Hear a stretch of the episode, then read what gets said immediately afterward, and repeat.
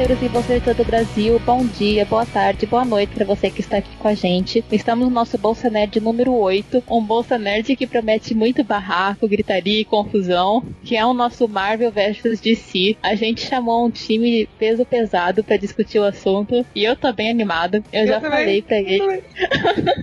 eu já falei para eles, eu não sou apresentador imparcial não. Eu sou decenalta mesmo. Se eu tiver que puxar a sardinha, eu puxo. Ainda bem que tem a Tamires aqui pra pra, me ajudar. Eu, eu, nasci Marvete, aí, né? É, a gente se é o equilíbrio da força. Então nós estamos aqui com um grupo bem legal. A gente vai ter no nosso team de si a Érica e o Renegado, que vocês já conhecem. Boa noite, Érica. Boa noite. Boa noite, Renegado. Oi, tudo bem? E no nosso time Marvel, nós temos aquele que é tão Marvete quanto eu sou desse nauta, que já participou aqui do podcast mais baixado do ano lá no Terra Zero, no nosso Desabafos. Diego, bem-vindo. Muito obrigado. E o sangue é vermelho porque o sangue é Marvel. Uh! E estamos aqui também no lado da Marvel, Felipe. Felipe é a primeira vez que está aqui com a gente, lá do site Legião dos Heróis. Muito bem-vindo, Felipe. Obrigado. Obrigada por estar aqui com a gente. E deixa eu falar. Ah, eu tô com a Tamires também, que ela disse que eu esqueço de denunciar ela, mas é que já é tipo natural que ela tá aqui. Não acho. Mas, Tamires, obrigada por estar aqui. Bem-vinda. Alô, ah, me tá. em casa. Muito não, obrigada não, por me apresentar. Depois né? não fica dizendo é que eu Débora colocado no mudo, desculpa, tá? Ah. mas enfim. Tá bom, mas eu agora fui apresentada, agora estou feliz. que bom que estamos aqui para ficarmos felizes. E pessoal, antes da gente começar o nosso podcast sobre Marvel vs DC, eu quero falar uma coisa meio chata, uma coisa que eu falo eu, Tamires, a Paula, a Paula não tá aqui hoje que ela tava ocupada com outras coisas, mas tem acontecido umas coisas muito chatas que nós na nossa página do Bolsa Nerd a gente foi fazer alguns posts sobre a violência contra a mulher que aumentou no Brasil e nós fomos duramente criticadas por isso. A gente foi chamada de loucas, de escória da sociedade, que a gente não é mulher de verdade porque a gente se posiciona, porque a gente fala. E bom, eu quero dizer que a gente aqui do Bolsa Nerd, a gente do Terra Zero, a gente é contra qualquer violência, especialmente se a violência é motivada por um preconceito. Uma mulher não merece apanhar porque ela tá de roupa curta, um homem negro não merece apanhar por estar tá andando na rua, uma pessoa LGBT não merece apanhar porque ela tá exercendo da liberdade dela. Ninguém merece sofrer violência por simplesmente estar sendo quem é. Então. E lembrando que a violência, ela não tem a ver com apenas o físico, mas também com o psicológico. E qualquer tipo de assédio sexual ou verbal, assédio de palavras e verbal, ou qualquer coisa que possa ofender ou desqualificar uma pessoa, não pelo por quem ela é, mas sim, sim pelo que ela, sua aparência diz, né? Somos totalmente contra isso. Sim, então somos a favor da, da não violência contra qualquer pessoa. Aqui a gente, no nosso podcast, a gente preza pelo respeito, né? A tolerância e que todo mundo possa ter a voz de se manifestar e tenha a liberdade de ser quem é e seja respeitado por isso e seja e que a gente possa conviver em paz com as nossas diferenças. Então, é... a família falar por mim também.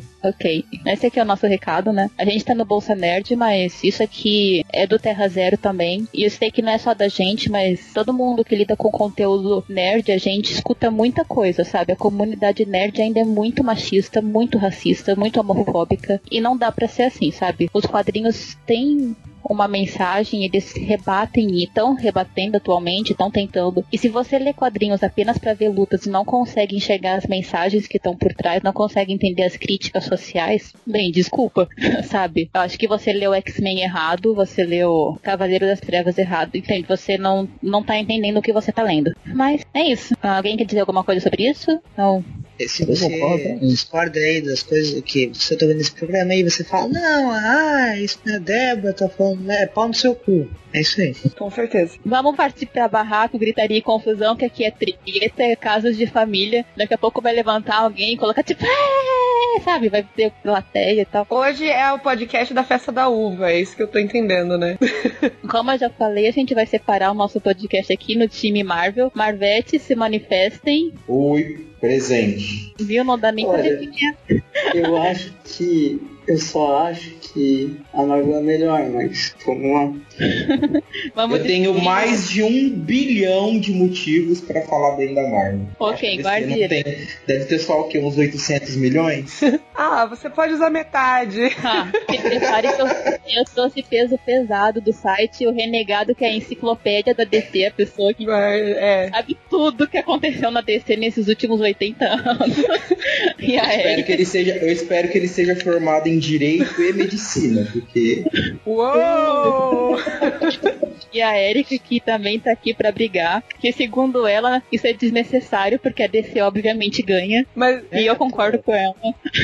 Eu, eu, eu, eu fico até, eu fico até triste com os pessoal da Marvel aí, porque, né, a gente já sabe que eles vão voltar para casa com pelo menos mais dois reboots. Não, ok, mas gente, como falei com os nossos convidados, como aqui nós não somos tão amadores assim, o nosso podcast não vai abranger só o universo Marvel e DC, o óbvio, né? Que é tipo Batman, Homem-Aranha, então a gente vai falar de todo o universo, tudo que as editoras produzem, tudo que elas são, porque acho que é justo, sabe? Tipo, com as editoras que têm braços editoriais, que produzem coisas interessantes que às vezes você não sabe, às vezes você assiste um filme, é uma série, você não sabe que ela veio da DC ou não sabe que veio da Marvel, acho que é legal é, ir pra esse mix. Sim, é, você não, não elimina, por exemplo, é, eu gosto muito da Vertigo e eu acho muito legal algumas coisas que tem nela e aí você acaba deixando ela de lado quando na verdade tem que incluir sim. É verdade. E.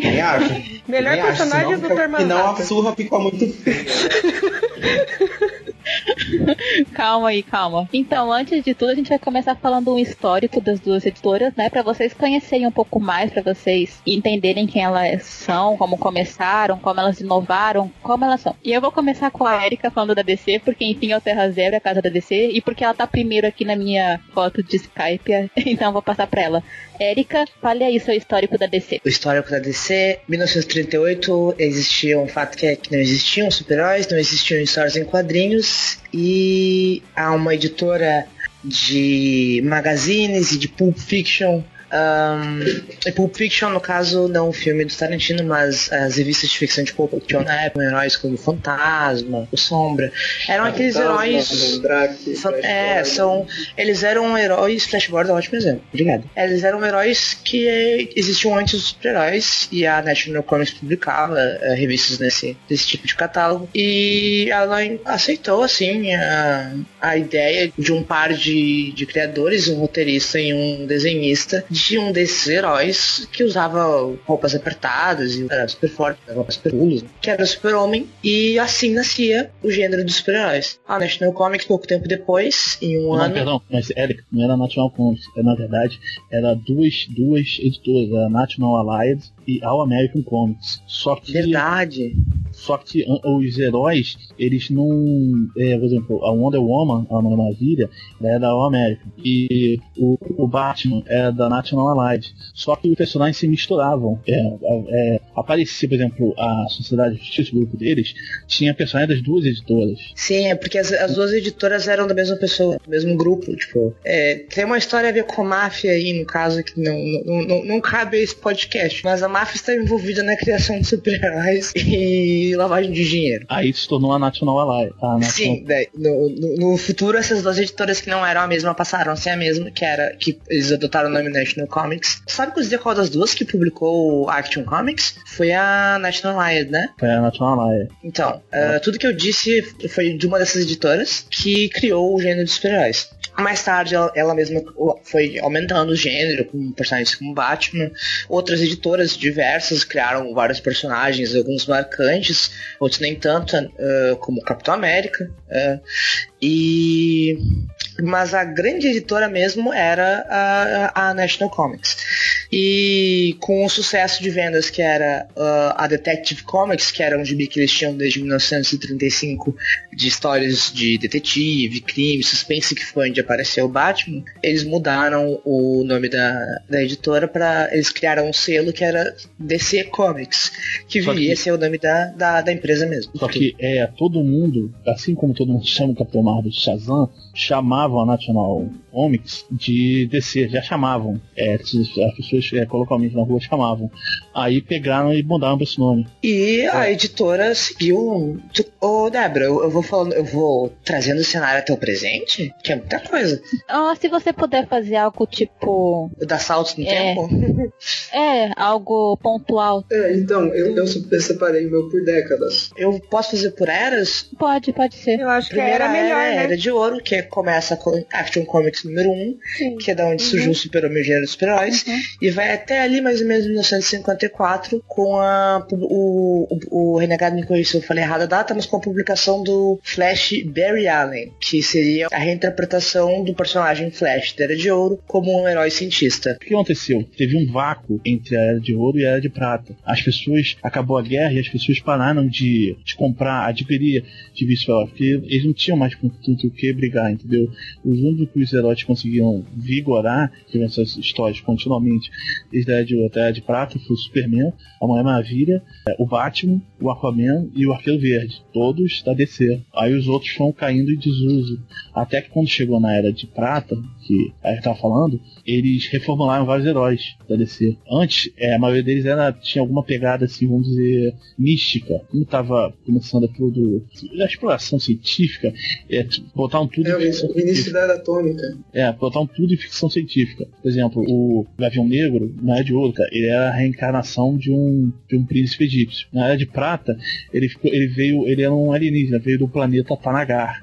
Em 54, com a publicação do Barry, começa essa era que o Renato falou de heróis cientistas, e as histórias elas ficam muito malucas. É o, o Batman de Zurená, o Super, a, Mulher, a Lois Lane Negra, o Super-Homem Cabeça de Leão, a Mulher Maravilha e, bom, a Mulher Maravilha como um todo todo, todos os bis eram muito confusos, muito bizarros. E até mais ou menos 1970, a DC tava, tava tendo um, um sucesso comercial com as suas histórias bizarras, seus heróis cientistas. É ali que surge a grande marca que é a Liga da Justiça da América. Em 1970 é contra o Jack Kirby, que certamente vai ser mais detalhado quando o pessoal da Marvel falar da, da editora, ele vai para DC, ele cria coisas como Darkseid, os deus de Nova Gênesis como um todo, ele recria várias partes do universo DC, como num grande zeitgeist da DC, várias coisas acontecem nos anos 70 ao mesmo tempo. A Mulher Maravilha que tinha perdido os poderes volta a ter os poderes, o Batman que passa a ser escrito pelo Dennis O'Neill e tem uma pegada séria, um James Bond, o Super-Homem passa a ter umas jornadas de, de filosofia meio sofista prateado, começa começa a questionar os poderes divinos dele, os guardiões do universo perguntam se ele tem o direito de intervir no planeta Terra. Vai ficando muito mais política a DC no que eu particularmente associo como a Era de Bronze. A Era de Bronze, que é a minha era favorita, infelizmente ela é muito curta, ela termina logo em 1975 com o grande marco né, na história de todo, todo histórias em quadrinhos, que é a Crise nas Infinitas Terras, que reinicia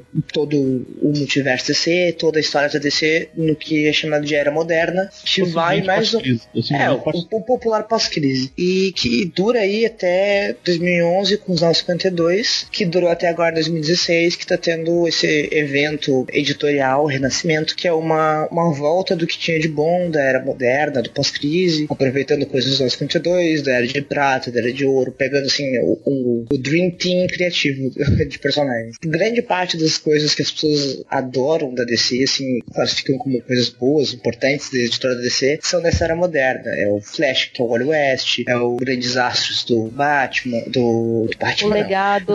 o Grandes Astros do Super-Homem, o Cavaleiro das Trevas do, do Frank Miller, o Watchmen. É, todas essas coisas são de 85 pra frente. Até o 2011. Legado, que ficou muito forte nessa era da DC. Sim. A passagem de manto. A passagem de manto é muito forte nessa época, mas aí eu acho que é menos uma história da editora e mais uma questão de personagens mesmo. Mas é realmente um marco muito forte do pós-crise. Eu acho que esse resumo, infelizmente muito longo, é sinto sobre a história da editora desse Comics. Ok. E agora a história da Marvel com o Felipe. Vamos lá? Alô? É, ele ficou com medo porque ouviu que a história da DC é dentro do quadrinho que eram super-heróis, sabe? Na verdade, ele dormiu, né? Ai, que horror. Eu dei uma é cochilada aqui, verdade. Desculpa. Quer, quer falar de novo? Presta atenção dessa vez. Não, brincadeira, tá? Eu prestei bem atenção. Ok. Eu não, não tinha nenhum mérito da DC, só pra, pra constar. Então, né, a Marvel é um negócio complicado.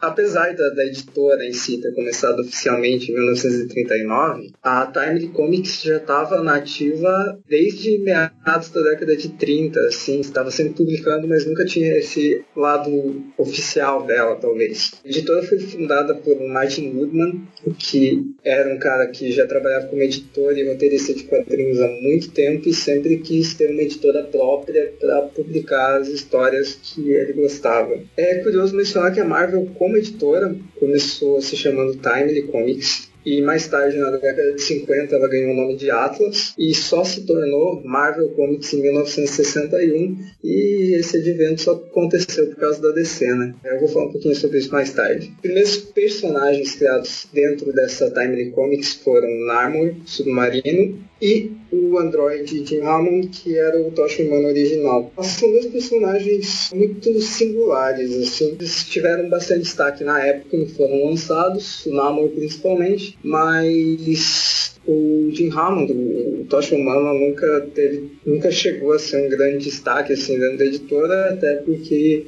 ele foi reformulado e depois foi criada a versão do Quarteto Fantástico. O Namor surgiu inicialmente como uma aquisição, ele não foi criado pela editora, ele apareceu numa, acho que era, chamava Motion Picture Funnies Weekly, o nome do, do, da revista onde ele foi publicado, era uma revista pequenininha assim, e editores da Time gostaram e quiseram colocar ele dentro da Marvel, da, do que se tornaria a Marvel, justamente para poder competir com essa criação de super-heróis que estava acontecendo na, na, na DC. É, a primeira revista publicada pela Time foi a Marvel Mystery Comics, que era onde trazia o Namor como super-herói. Ainda em 39 foi quando Stan Lee entrou para Marvel para trabalhar como editor. Ele escreveu alguns roteiros, mas ainda não era nada relacionado aos super-heróis em si. Mais ou menos nessa época, a Marvel também fez a primeira grande revolução dos quadrinhos, talvez, que foi o primeiro crossover entre personagens. Antes era muito comum as revistas ter esse tom de almanaque, sabe? E trazer histórias de personagens diferentes dentro da mesma revista, mas eles não se encontravam. Na edição 8 da Marvel Mystery Comics foi quando aconteceu o primeiro crossover. Teve essa luta entre o Namor e o Humano. Meio ano depois, a DC curtiu a ideia e na All Star Comics 3 colocou a Sociedade da Justiça da América. Qual foi o ano da, dessa, desse crossover? Não, não tá uh, 1940. Se eu não me engano, o crossover entre o Tocha Humana e o Namor foi em junho e a Sociedade da Justiça foi em dezembro. Mas ainda sobre a Marvel Mystery Comics, a revista tinha o Joe Simon como editor na época e o Simon, depois de trabalhar nela, resolveu chamar o Jack Kirby para Timely, para eles criarem um personagem chamado Capitão América que virou fenômeno de vendas e colocou a Timely no mercado de uma vez por todas. Esses três personagens, o Namor, o Capitão América e o Tocha eles acabaram se estabelecendo como as bases da Timely na Era de Ouro. E a Segunda Guerra Mundial é a grande responsável pela criação desses protagonistas. O Jack Kirby, o Stan Lee e vários outros editores têm esse histórico de guerra. O Lee foi desenhista, o Kirby chegou a servir é, como soldado depois de ter criado o Capitão América, inclusive ele serviu em 1943. E quando criou o Capitão América, eles ainda não, os, os, Estados Unidos não tinham entrado na guerra.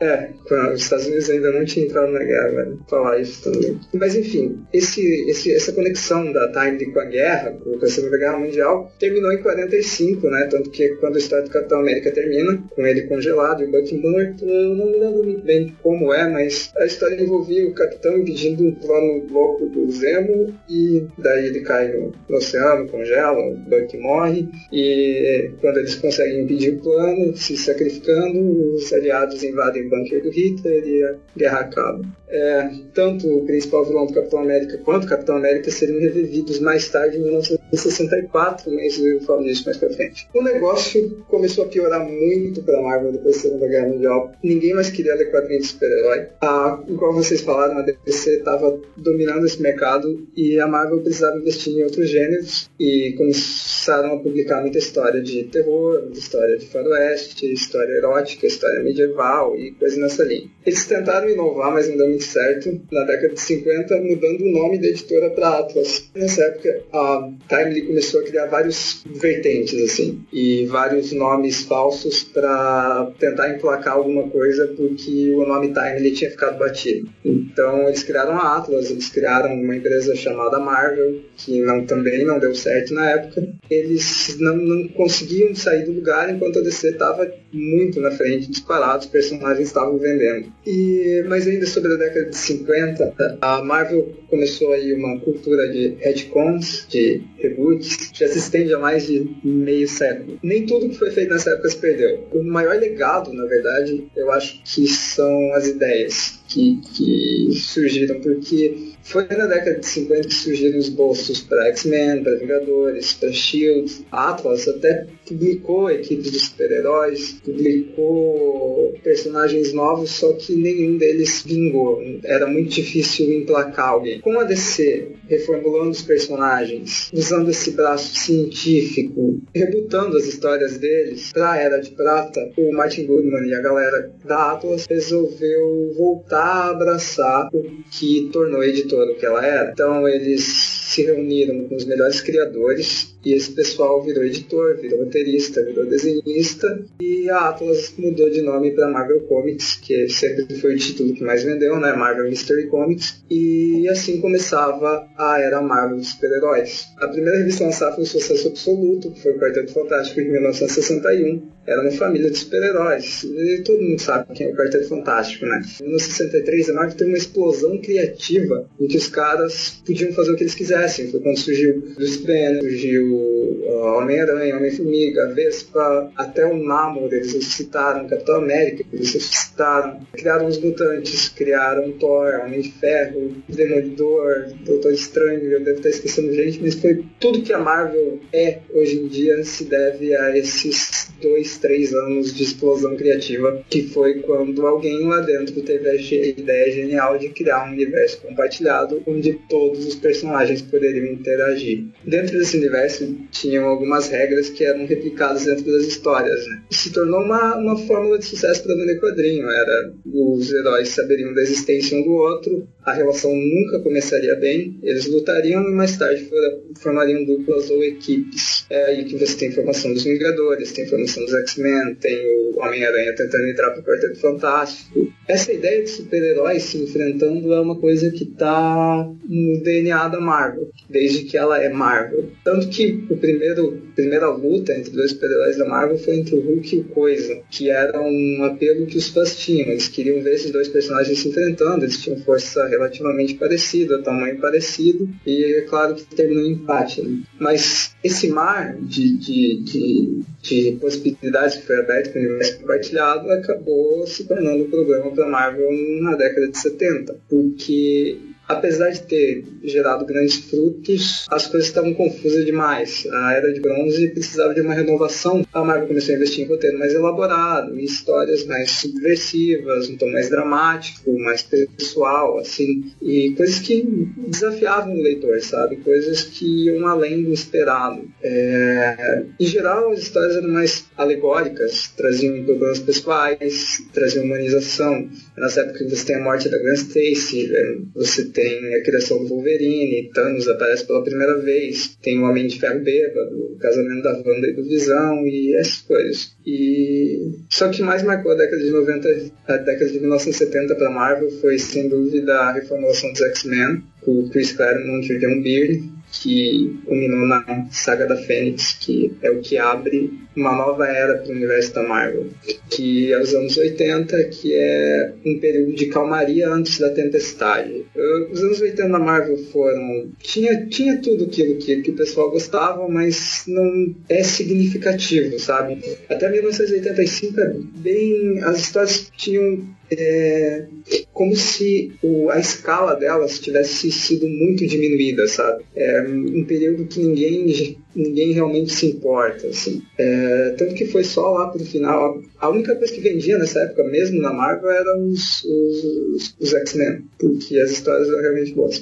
Mas essa foi só pro final da década de 80 que a Marvel começou a investir daí em anti-heróis, você começou a ganhar destaque. Você tem o Hulk voltando a ser um monstro imprevisível, você tem o, o Venom começando a ser um super-herói. E são coisas que eram inimagináveis 10 anos antes. E, como eu falei, foi o período de calmaria que estava preparando para a Tempestade, que seria a saga do Desafio Infinito, que foi um dos maiores crossovers que já rolaram nos quadrinhos, envolvendo muitos personagens, muitos títulos, é, o Thanos sendo ressuscitado pela morte para matar metade do universo. E, e Desafio Infinito foi lançado no comecinho da década de 90, também foi um período bom para Marvel, no começo da década de 90, até a metade da década de 90, quando uh, tanto Marvel quanto DC sofreram com evasão de criadores das histórias, que eles foram para selos independentes, principalmente a Image, e eles as vendas caíram muito. Tipo, Marvel tinha uma média de 100 mil vendas 100 mil quadrinhos por mês e tá, caiu para 30. Depois eles ainda fizeram aquele desastre que foi Heroes Reborn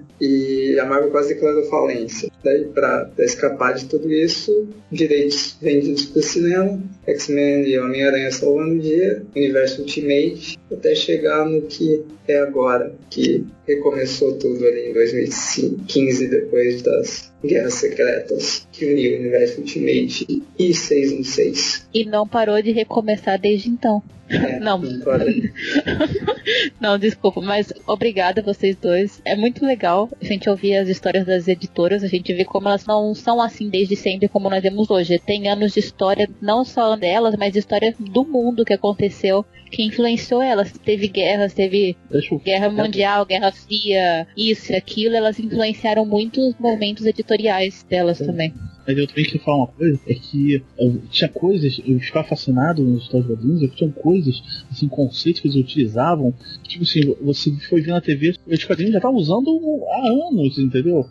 Até décadas, por exemplo, quando recomeçou na Era de Prata, a Liga da Justiça, eles descobriram um universo paralelo. E nesse universo paralelo, chamado Terra 2, né? Tava a Sociedade da Justiça, os heróis da Era de Ouro. Uma vez por ano tinha um arco de história que eles iam visitar os personagens na, da Era de Ouro, ou os personagens da Era de Ouro vinham pro universo da Era de Prata, chamado Terra 1. O universo paralelo já tinha, e quando foi aparecer na TV, já estava sendo usado nos histórias quadrinhos há uhum. muito tempo. Muito. E se você parar pra ver, vários outros conceitos também. Acho que nunca deu o devido respeito tanto para Marvel quanto para DC, por esse tipo de coisa. E eu acho que se tem uma pessoa que tanto os Marvetes quanto os Nautas aplaudem e honram e veneram, é o Jack Kirby, que ele fez muito pelas duas editoras. Ele expandiu muito o conceito de quadrinhos de super-heróis, de universo nas histórias. Então, ele tem toda a nossa consideração, né? Como tipo, fãs da nona arte. O Kirby, todas as criações que o Felipe tava falando, o Kirby fez um intervalo de três meses, assim, tipo, o, o cara não dormia, ele criava personagem. então é não bem é, legal. Não é à toa que o cara é chamado do rei dos quadrinhos, né? E agora se preparem equipes que nós temos umas perguntas para vocês. Se preparem para vender seu peixe, para defender, né? Tamiri, você quer fazer as perguntas? Com certeza, com toda hum. certeza. Então a primeira pergunta é: quem vocês acham que é a editora mais ousada e por quê? Ok. Quem quer responder primeiro? Ninguém cri, cri. Bom, eu respondo. Eu acho que é desse. a pessoa e por quê? Dizer, ah, vai dar vertigo e por causa de vários conceitos foram introduzidos. É, a DC, como eu falei, a DC começou com o negócio de universo, de universo paralelo. A Crise das Terras recebeu esse nome porque foi uma, é, como dizer, foi uma homenagem a essas histórias que os personagens se encontravam, por exemplo, a Terra 2 para a Terra 1 é assim, crise na Terra 2, crise na Terra 1. Aí eles descobriram a Terra S, né, que é a Terra do, do Capitão Marvel, filme Marvel, crise na Terra S. Aí descobriram, encontraram com a Legião Superótica, crise no futuro. Aí chegou crise nas infinitas terras. E também por causa da Vertigo. Poxa, não tem como dizer que não. Além disso, a, a Vertigo trouxe muito avanço histórias boas. Além de a DC tem é, Watchmen, é, All Star, é, Superman, é, Cavaleiro das Trevas. Ela gerou muitas revistas assim que deu o traço da, da do, do, período. É, que é, depois todos seguiram esse, esse tipo de história, entendeu? Sim, e tudo bem que eu sou apresentadora aqui, colocando um pouquinho de coisa, né? Assim, os Novos 52, apesar de, de todo o AUE que teve, foi uma estratégia muito corajosa da DC, porque o mercado de quadrinhos estava tava em decadência e ela, tipo, teve muita coragem de dizer, cara, vamos zerar toda a cronologia dos últimos 70 anos, vamos começar do zero porque precisa chacoalhar o mercado e vamos mudar isso, mudar aquilo. Apesar de ter muitas críticas e que hoje eles tiveram que rever esse conceito, mas na época funcionou. Na época foi uma atitude muito corajosa e que serviu para mexer no mercado de quadrinhos, né? O, importante aqui agora chegou a hora de falar um pouco da nossa querida e mais prestigiada Marvel, né? Acho que o mais importante é compreender que é, se a gente vai ficar atrelado ao passado, então a gente não está falando de inovar.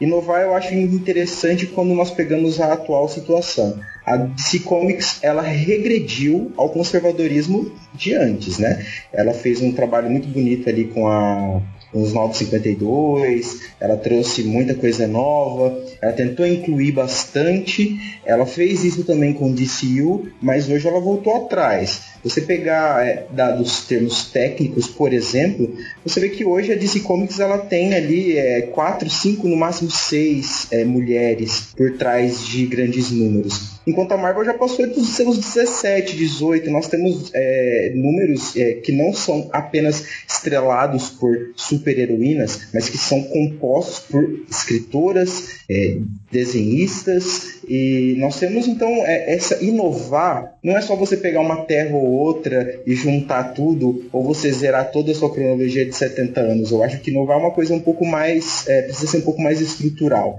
E a gente sabe que a Marvel se recuperou de uma fal quase falência nos anos 90, né? Então a Marvel ela precisou inovar muito e ela continua inovando hoje. Porque hoje você pega o, o, o corpo de criativo da Marvel e vê que gente, mesmo com vendas um pouco mais baixas em alguns números, é, eles não estão desistindo do, do avanço e não estão desistindo da discussão, não estão desistindo de atacar o machismo, não estão desistindo de atacar a homofobia. Você tem a América Chaves escrita por uma roteirista lésbica, você teve ali o trabalho da Arpia, que infelizmente não deu certo, mas que gerou muita discussão e discussão válida. Você teve o começo do. Você teve o Justiceiro, um personagem que é, geralmente é muito atrelado a, ao lado mais homem, né, mais macho, mais viril, é totalmente escrito por uma mulher. Então, eu acho que é interessante a gente desprender um pouco do passado quando a gente fala em inovar, porque inovar lá atrás é, eu não vejo com tanto valor assim. Então, na minha opinião, a Marvel ela tem inovado muito mais nesse quesito, tanto na frente quanto atrás. A DC ela regrediu muito pro conservadorismo. Hoje você tem ali o, o Superman para voltar a ser é, a, agradável ao paladar, ele precisou reassumir o lado família dele. Então é, eu vejo completamente o oposto. Eu vejo que a Marvel ela tá trabalhando cada vez mais para poder é, inovar e ir para frente. E a DC ela tá voltando muito. Eu não, pô, saber pô, onde, não, você pera, pera, viu, pera. Isso, onde você viu isso de inovar? Que a Marvel estava substituindo quase os personagens, todos os personagens principais por outros, e agora está voltando com essa coisa de. É, é, mas o Generations a gente tá acompanhando o Generations, né? O Generations ele não tá voltando nada, muito pelo Ainda. contrário, ele tá justificando Ainda. muitas das escolhas. Ainda. Mas enquanto ele não tiver voltado, mas enquanto não tiver voltado, a gente não pode falar. Mas é que conservadorismo é esse que você fala que a DC tem quando a DC que publica histórias com personagens diferentes? Porra, até onde eu saiba, a Marvel não tem história com personagens diferentes, ela tem produtos midiáticos para vender notícia. Não, de forma alguma. Como você. Não, você pô, pode você colocar. Pode, você junta, pode colocar. Você não, você, você, pode... não, você não junta em duas mãos os personagens da Marvel que, que representam algum tipo de pessoa diferente do, do, do padrão genérico, que, que são de verdade esses personagens que não são produtos midiáticos genéricos. Não, como, como assim? Mas qual? Aí diz qual você personagem tá- você acha. daí, tipo, A Tora- cada- Porque você não pode a- limitar. não Gente, gente, gente, discussão. um de cada vez, um de cada vez. Você Aí- não, pode, aí- você não pode limitar a discussão da diversidade em cima da mídia. A diversidade ela vai Não, gerar não mídia. tô falando de- não o falando de público tá acostumado Não, com um de super-herói branco. Peraí, peraí que eu tô falando. Peraí que eu tô falando. Eu tô falando de, de mídia por mídia. Eu tô falando de mídia porque o gibi é ruim. Eu tô falando de mídia porque é feito pra, pra chamar atenção. O, o, o- eu tô chamando, tô chamando de mídia porque você anuncia que vai fazer, 50 sites diferentes noticiam que você vai fazer, você faz, você tem 10 gibis sobre isso e você tira o foco total disso pra voltar às histórias normais com Tony Stark, pra voltar aos Vingadores, pra daqui a dois anos você fazer de novo com outro personagem. Porra, daí isso não é, isso não é representatividade bosta nenhuma. O, Claro que é representatividade, você tem uma Miss Marvel que é uma super-heroína A muçulmana, Miss Marvel, numa sim. época em que os Estados Unidos estava desenvolvendo, estava na, na maior discussão a respeito da guerra com o Iraque, do, do envio de tropas para o Afeganistão. Você teve uma personagem, você teve uma autora que colocou uma personagem para trabalhar única e exclusivamente sobre assuntos feministas, de debate feminista. Se o público não está respondendo bem, hum, a Marvel está fazendo o seu papel, ela está colocando a discussão em voga, ela está trazendo. Não é, e é- são coisas que perduram. A Miss Marvel tá aí, já tem É. quantos anos? Não, a Miss Marvel Você não pode com você. não pode assim- limitar a discussão da diversidade com base em. Não, mas é que se, mas é que se você, mas é que se Mas você bem, me tá, mas- dizer, não, não, peraí, você está me dizendo É, que o é. super-homem tem uma família é um retrocesso conservador, mas você está me dizendo que a Marvel fazer um evento épico para o Não, não, casamento não, de não, dois não, não, homens, talvez eu não tenha me explicado bem. Talvez eu não tenha me explicado bem. Eu não disse que isso é um retrocesso conservador. Eu disse que isso demonstrou uma pegada mais tradicionalista. Não significa que você ter uma família, um homem casado com uma mulher e com um filho, seja algo ruim, seja um de forma alguma. Ao contrário. Eu tô falando que você percebe a- é o tipo de um tipo de comportamento, por exemplo, é, trouxe é, a gente buscou muito agora com esse renascimento coisas de antes dos dos 952, é isso que eu tô falando do tradicionalismo, não tô E falando é o que do vai conceito acontecer da família. Tô falando Mas de é o você que vai- trazer esses aspectos mais antigos, que também é o que a Marvel tá fazendo com gerações, mas que ainda tá sendo desenvolvido. Eu não sei para onde vai. o não sei Renascimento qual também, é- o é Renascimento também está pretensão. sendo desenvolvido e não acabou ainda. Se a gente não pode dar Mas, pitaco é, vai mas é diferente de gerações que começou agora, o Renascimento já tá em, em alguns números já estão bem avançados. Ok, mas eh, você, você disse que a Marvel é represen- é, tem uma boa representatividade de pautas, mas eh, e eu concordo, a Marvel tem uma boa quantidade de representatividade de pautas, mas essas pautas elas são reconhecidas, elas são criticamente aclamadas, elas são premiadas, elas são discutidas, elas são reconhecidas. Claro, a elas- Mockingbird, a Arpia foi indicada ao Eisner. Eu, assim, eu vou colocar meus dois centavos na discussão, tentando ser justa com a Marvel. A Marvel, ela realmente tem um papel social que é relevante, sim. Ela foi quem colocou o Homem-Aranha, que não era o padrão do homem perfeito, que era um rapaz normal, que era que tinha que trabalhar tudo mais. Criou os X-Men Não pra foi a poder primeira pessoa a fazer isso. Tá bom, depois você pode falar, mas ela criou os X-Men pra debater a questão da segregação racial nos Estados Unidos, pra debater a homofobia que ainda hoje é pauta pra discussão. Só A que Miss Marvel, ativamente na de um pato, né? mas enfim, eu só tô dizendo que a Marvel É. realmente ela tem um papel na inovação que, que é dela, sabe? Se persiste, se dura anos e anos, se retrocede, se não, mas ela tenta. Eu acho que tem uma tentativa assim. Eu, Eu acho a Marvel bastante ousada, no sentido de que ela tem uma visão do presente e ela consegue colocar um pouco disso.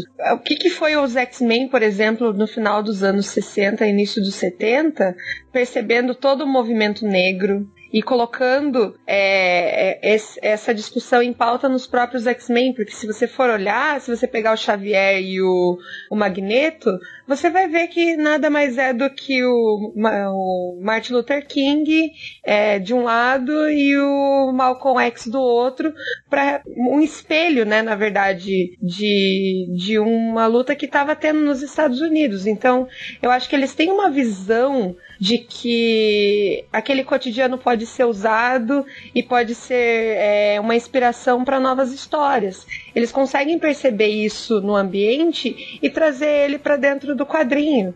E isso eu acho muito legal, sabe? Quando eu estava lendo uh, principalmente os X-Men, eu percebia isso, porque eu tinha uma informação histórica e gostava de procurar isso, e foi o que mais me chamou a atenção. Poxa, eu consigo reconhecer personalidades históricas num fundinho da, dentro da Marvel, sabe? Então eu acho é... isso ousado. Deixa eu falar uma coisa que eu não queria deixar passar em branco. É que o, o Diego falou da, da Miss Marvel, eu também queria falar do, do Besouro Azul da DC. Também é, é latino. Ele também fez grande sucesso. Sim, ele está estrelando um número próprio dele, claro, sim, mas a gente tem que ver é, que, que, que, que ele tem inovação. Né? animado. Como assim? Mas, não, mas estamos, estamos falando das histórias em quadrinhos. Podemos chegar nos desenhos animados, séries e cinemas mas depois. Assim, não, não mas realmente o Jaimito, quando ele surgiu, foi na época da crise infinita, não foi? Da primeira. Não foi?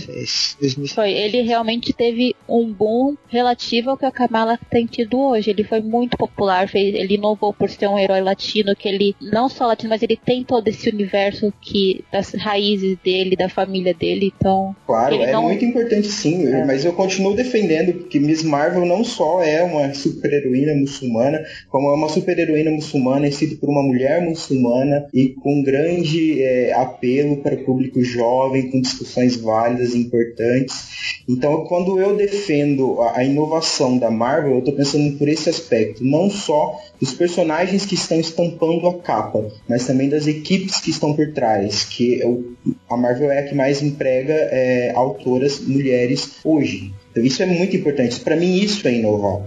Não é só okay. você mudar uma coisa ou outra aqui, juntar todo mundo, zerar um número, porque isso daí é uma coisa que já acontece há muito tempo que vai continuar acontecendo. Mas essa representatividade, tanto por trás como na frente das capas, eu acho muito importante. Ok, isso é Felipe, Felipe, você estava tentando falar antes, você quer acrescentar algo? Quer? Eu quero, quero sim. Eu, eu concordo com o que o Diego falou, só que você está falando de inovação dos quadrinhos e tem vários conceitos que surgiram nas páginas da Marvel, sabe? É, eu já até mencionei, o universo compartilhado dentro de histórias em quadrinhos é algo que surgiu dentro do, dos quadrinhos da Marvel. Você pega essas alegorias do mundo real para colocar elas nos quadrinhos, também também são coisas que surgiram dentro dos quadrinhos da Marvel. Você pega uma tentativa de renovação dos super-heróis, por exemplo, do universo Ultimate, que é trazer os super-heróis da, da, da, que estavam ali há 50 anos e colocar eles dentro do século XXI, é, isso é inovar, isso é trazer novidade para dentro de um mercado que estava em tese quase morrendo, sabe? Quando você coloca tanto os personagens do lado que você pode falar da representatividade, é super importante e é inovação. Mas eu acho que narrativamente uh, a Marvel fez muito mais do que a DC para chegar no que a gente tem hoje de história em quadrinhos, sabe? Todo esse, esse leque, toda esse, essa bagagem feita uh, ao longo de 50 anos, 50 não, a DC já tem 70, né? Mas é, toda essa, essa, essa. Caralho, me fugiu a ideia. Espera, deixa eu recuperar o raciocínio. Tá bom, enquanto isso eu vou dizer que eu não concordo. Olha que é. apresentadora parcial, porque eu, acho que quem é, determinou os tons das histórias em quadrinhos foi a DC. É. Quem foi que não foi o Cavaleiro das Trevas que mudou a forma de você escrever é, quadrinhos? A DC inventou o próprio conceito de né? E também, se a Marvel inventou Ultimate, a DC reformular seu universo na Era de Prata. Muito antes disso. Então eu acho que a DC, em, em coisa de inovação, a DC ainda sai por cima. Então, é, eu não, não tinha. Eu, apesar de eu ter discutido ali com o, o Diego, eu não cheguei a dizer qual que eu acho que é mais ousada. E eu acho que a mais ousada é a DC.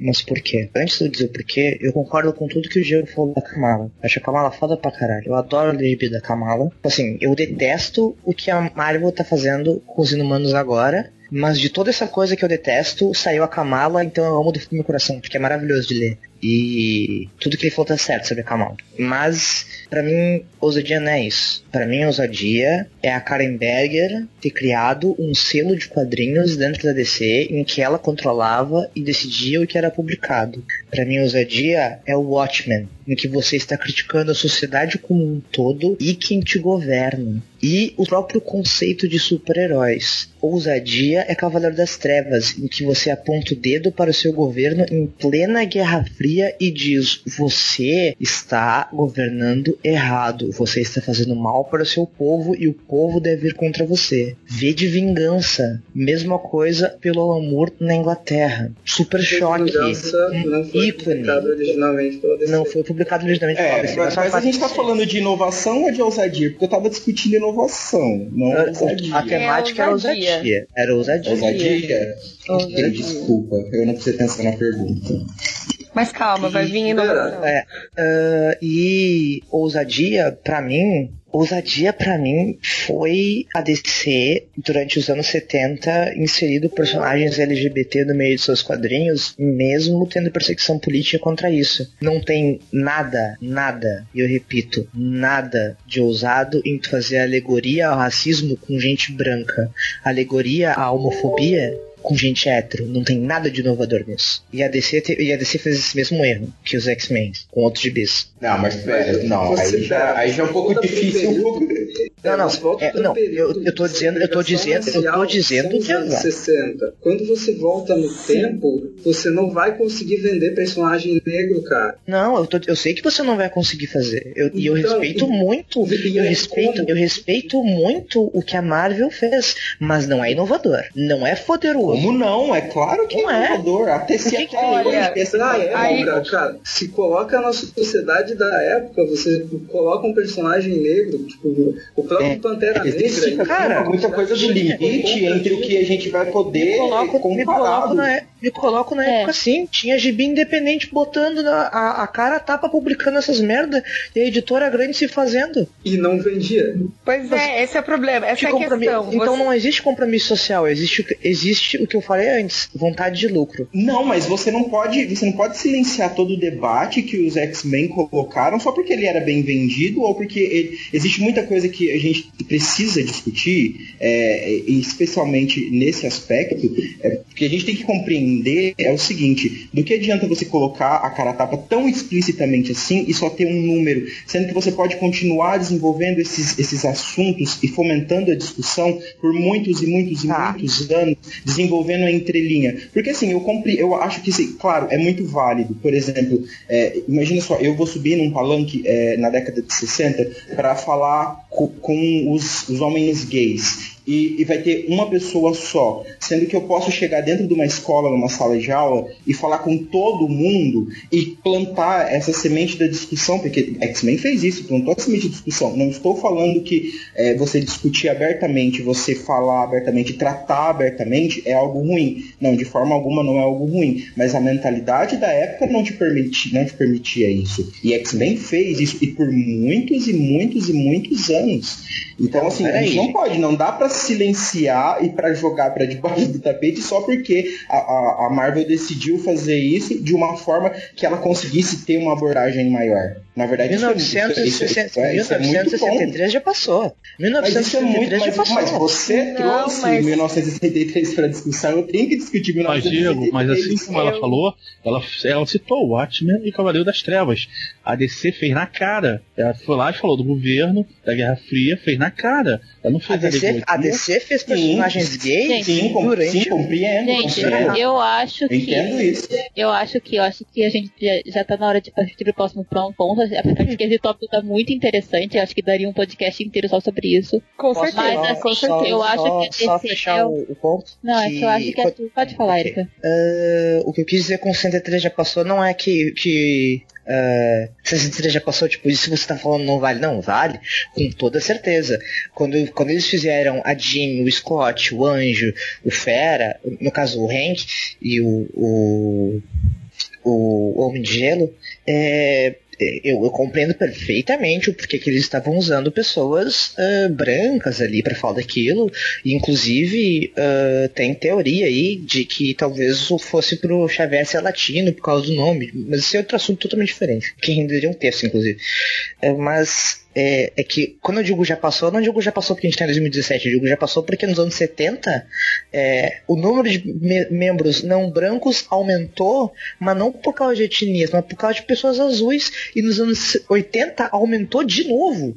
Eles tiveram que literalmente fazer uma iniciativa de usar pessoas de, de diferentes países para usar difer diferentes pessoas de diferentes etnias. E quando eles fizeram isso de diferentes países, tinha só uma negra. É isso que eu tô falando. Não de que não teve valor quando eles criaram. Teve valor.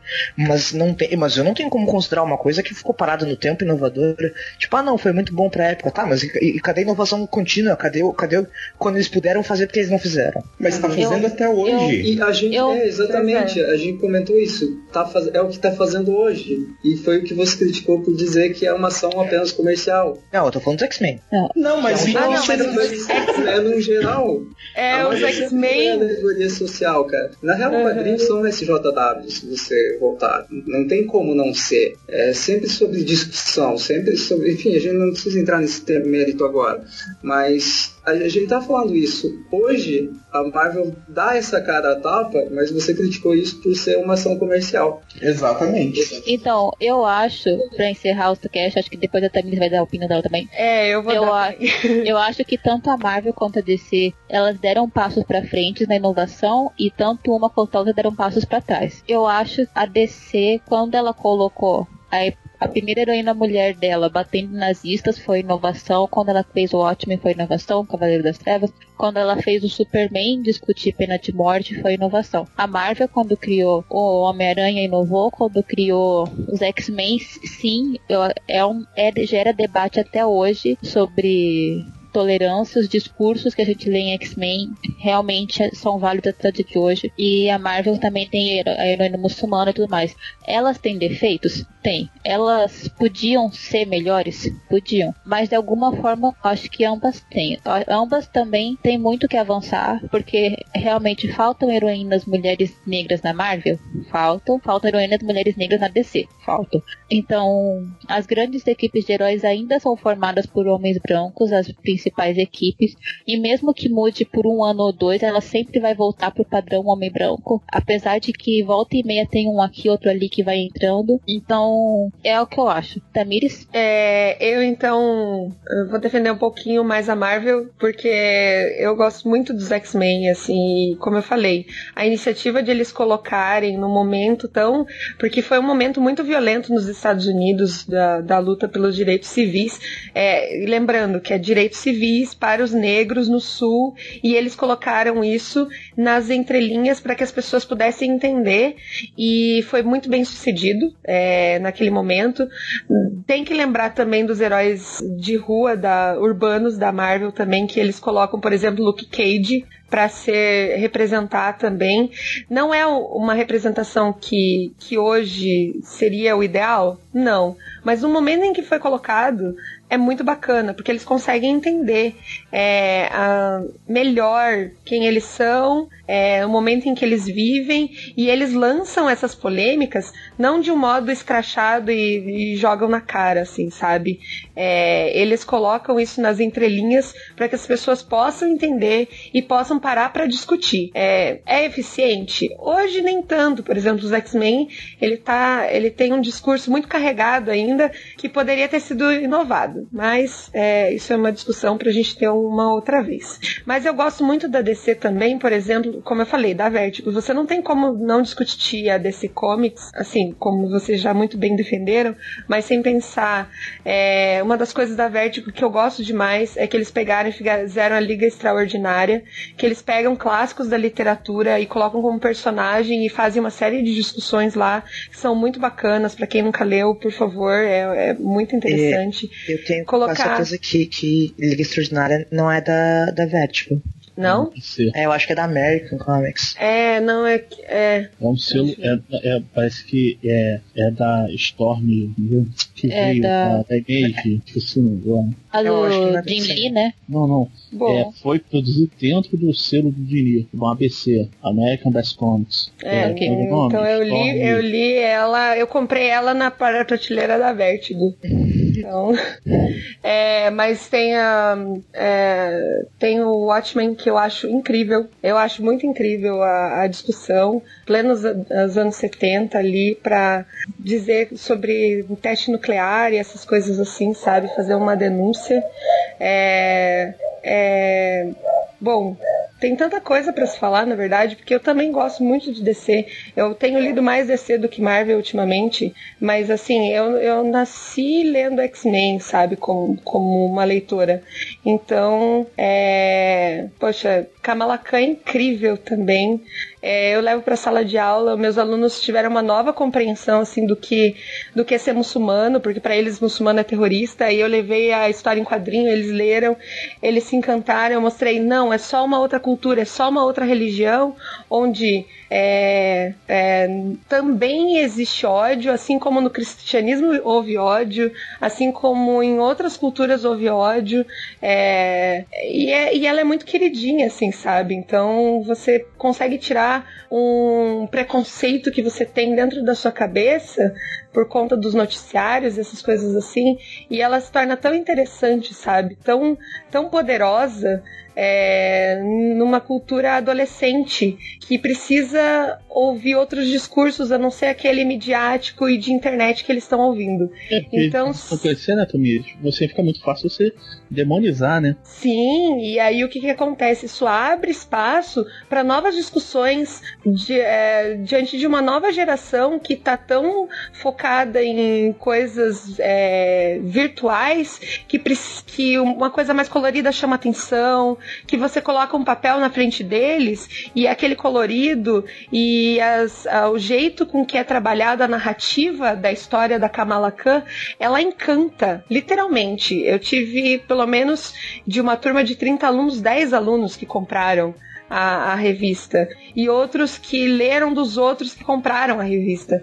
Então é, é interessante é, porque você quebra alguns paradigmas que você tem dentro de sala de aula. Você rompe barreiras do preconceito. Então, assim, é, eu acho que como a Débora falou, tem pontos que precisam melhorar? Tem muitos. Tem pontos que precisam ser ajustados e aprimorados? Tem muitos. Tem coisas que devem ser abandonadas? Tem muitas. Então é, é aquela coisa, entender o crescimento, é, compreender melhor o ambiente que se está, entender melhor o seu público. É isso que vai fazer essa, as, as duas crescerem, sabe? E eu vou consumir das duas, independente do, do que vier depois. Sim. E eu acho que é isso. Eu acho que ambas eu têm falei, sua parte. Eu, eu, falei bosta, olha que extraordinária da DC, sim. Desculpa aí, eu vou enfiar minha cara aqui na tela. Uhul.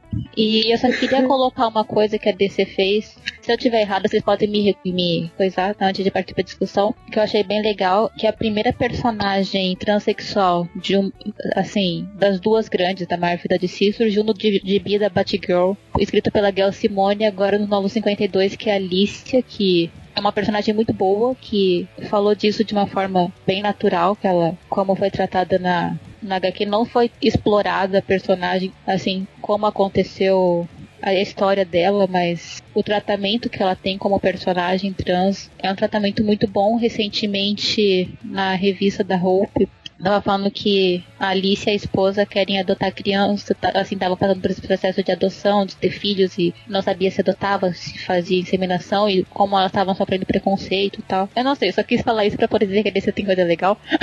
e pra. É. Não, mas pra dizer que as duas têm feito trabalhos, podiam ser melhores, podiam, mas as duas estão tão lá, estão lá de certa forma, colocar um dedo na ferida. Não tanto quanto podia, não tanto quanto a Image faz, mas mas estão lá. Mas eu, eu queria. Só pra. Uh, não, não, a Alicia não foi a primeira personagem trans dos quadrinhos. O mérito que ela tinha ganho, se não me engano, que a, a Gale falou é que ah, era a primeira pessoa, tipo, a primeira. Como é que eu vou explicar? Tipo ela não tem superpoderes de trans, sabe? Ela é uma pessoa trans em um gibi, sabe? Ela não tem superpoder de mudar de forma ou algo uhum. do gênero. Ou ela mudou de forma por um acidente e daí teve que ver com isso, sabe? Ela simplesmente é trans. E que era o que eu queria ter feito, mas uh, já tinha a própria DC já tinha antes disso, a Marvel também tinha antes da, da, da Deixa. E, e, nem, e nem foi o melhor, assim, melhor pessoa a lidar com o assunto. Eu, eu, eu, o estardalhaço aconteceu só por estardalhaço, assim. Eu acho que ninguém falava no assunto fazia 20 décadas, daí como uhum. alguém falou, pareceu que alguém tinha inventado, mas a própria Gale falou assim que não, não foi, não foi ela que fez a primeira, sabe? Já tinha parecido. Ok. Mais alguém tem algum comentário sobre isso para fechar? Ou podemos seguir em frente? Eu, eu queria dizer que eu sinto falta de mais representatividade no sentido de não de, de negros, é, pessoas LGBT, mas sim de mais pessoas com algum tipo de deficiência física, sabe? Eu acho que tem muito pouco. Muito pouco perto do. do né? Você tem síndrome de Down, você tem outras. É, um, tem, você tem autismo, você tem outras é, coisas inovadoras que você podia tratar e que ainda não está sendo tratado porque é muito delicado. Sim. É, Pô, quando o filme, de, quando o filme de Power Rangers está lidando melhor com o assunto do que você, o assunto é sério. então, aí. Mas, tem, mas até o próprio assunto da diversidade, da diversidade de corpo, né? É, eu acho que a própria. Enquanto a, a, nenhuma das duas editoras conseguir trabalhar assim, outros corpos dentro das, das, das suas páginas, ah, eu acho que não, não vai seguir, a gente continua lendo e vendo os mesmos traços, os mesmos corpos bombados, trincados, e de vez em quando você encontra alguém que foge um pouco do padrão. Eu acho que eles não conseguiram ainda aprender a fazer isso, né? Uhum. É, sim, sim. O, a gente tá fazendo esse podcast entre Marvel e DC e não entre Marvel e DC e Valiant, porque nós quatro se juntar e lutar contra o Igor e o Igor ia sempre vencer, porque sim. a Valiant é simplesmente a melhor editora, né, gente? A Valiant é a melhor ela tem tudo de bom. ela tem uma super-heroína gorda, ela tem uma super tem tudo. Sim. É verdade. E eu acho, eu tava, a gente tá planejando um podcast sobre as mulheres negras nos quadrinhos que vai sair ano que vem.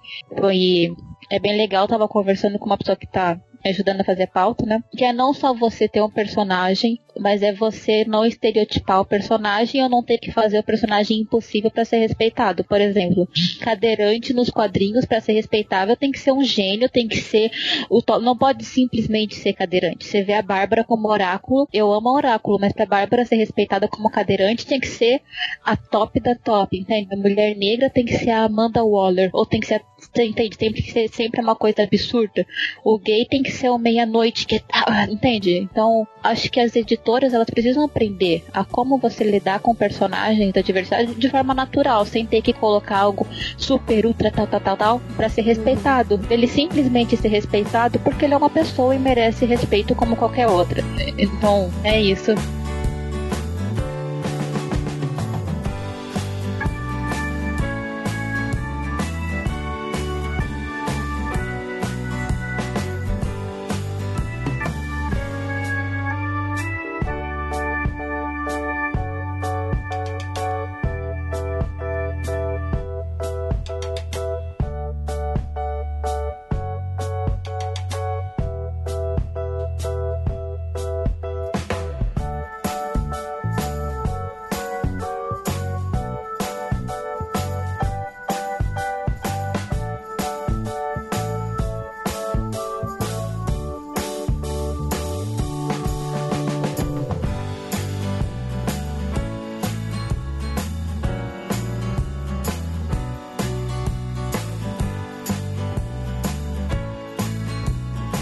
Agora vamos para um tema polêmico que os Marvetes vão estar tá falando assim com a boca cheia.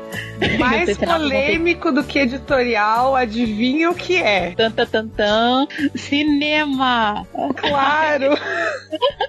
Logo essa semana que saiu um monte de bomba da DC, a gente não pode remarcar o podcast.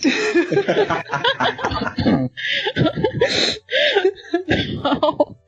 Mas enfim, gente, o cinema dos filmes de heróis não começou com o Homem de Ferro, se você acha que é assim, não. Começou Não. lá em 1975 com o filme do Superman, que foi o primeiro filme blockbuster de super-herói. E tem muita coisa de lá pra cá. Teve o filme do Superman, teve da Supergirl, da Mulher Gato, Demolidor, Motoqueiro Fantasma. Teve muita coisa, muita coisa boa, muita coisa horrível. Muito guilt pleasure, muito guilt pleasure. Muito. Muito mais guilty do que pleasure em alguns casos. E, Com tipo, certeza. você admitir que você gosta do filme do, do Justiceiro é, tipo, é muito pleasure. É mais Ah, do que qualquer coisa. O primeiro filme de Qual dos Justiceiro dois? Os dois, eu gosto dos dois. É, aí. É isso, o universo DC e o universo Marvel no cinema, ele já tem muito tempo de estrada. A DC tem muito filme que você não sabe que é da DC, mas é, tipo Red, que é Aposentados e Perigosos, Perigosos, é é ótimo esse é filme. muito legal e é uma adaptação da Vertigo. Você tem aquele do New Gaiman, da Estrela, o Mistério da Estrela, que é bem legal, que é uma adaptação de um quadrinho da Vertigo. Da Marvel, você tem Kick-Ass, você tem Homens de Preto, então tem vários filmes que você não sabe que são delas, mas são, são materiais nascidos nessas editoras. Então tá, a gente vai falar qual é o melhor de cada uma, a gente vai perguntar pra DC, pra você por que o universo DC é melhor, e depois pro Marvel porque o universo Marvel é melhor, e depois pode rebater, tal, tal, tal, e vira treta, tá? E depois tem as nossas Assim, e perguntas. tem que falar o melhor personagem de todos esses filmes, tá? Tem que E o falar. seu guilty Você vai ter que escolher. Você vai ter que escolher um personagem e você vai ter que escolher um guilty pleasure. Você vai ter que dizer o que você entendeu. Aquele que você sabe que é ruim, Que é ruim, Mas que- você vai ter que admitir. Você vai ter que mas admitir no que você dia gosta. de chuva você assiste. vamos lá, vamos começar. Como eu comecei antes com a DC, né? Vamos começar com os Marvetes. Vamos lá, porque a Marvel é melhor no cinema. Você quer começar o monólogo, Felipe, de uma hora? Nossa, cara. Se eu fosse escrever um TCC, seria sobre como a Marvel se tornou o que ela é no cinema. mas- Não, É. não, porque o nosso cast já tá com um tempinho assim. E vocês Claro. também, Renegado e Erika, porque vocês dois também vão ter que se conter depois, tá? Não é só Não, eles, não, não. mas só uma pergunta. O que exatamente vocês querem que falem sobre cinema? Como chegou o CM ou você só quer que eu diga por que eu acho que é melhor? Não, só E você acha que é melhor. A Marvel, cara, eu vou, vou ter que falar isso, eu já falei várias vezes, mas em diversos compartilhado. Houveram tentativas antes, mas quem acertou com isso foi a Marvel Studios com o Homem de Ferro, a partir do Homem de Ferro ali em 2018, 2008. Não era uma ideia que não botasse muita fé quando esse universo foi anunciado lá em 2005, 2006. A ideia original da Marvel, antes do- da Disney adquirir os direitos de- daquela caralhada de personagem, era ainda usar estúdios diferentes para fazer esses filmes. Tanto que o Hulk era da Universal, o Homem de Ferro era da Paramount. E eles conseguiram colocar tudo isso funcionar dentro do universo compartilhado, que apesar de ter um deslize, alguns deslizes ou outros, ele é conciso. Ele é um universo que funciona e que consegue abranger série de TV também, consegue abranger uns tie-ins em forma de quadrinho, tudo isso funciona. Você tem lá uma coisa que eu acho muito, muito genial, são quadrinhos de uma semana que mostram os bastidores da SHIELD pré-Vingadores naquela semana louca que, que antecede o filme, sabe? E tudo isso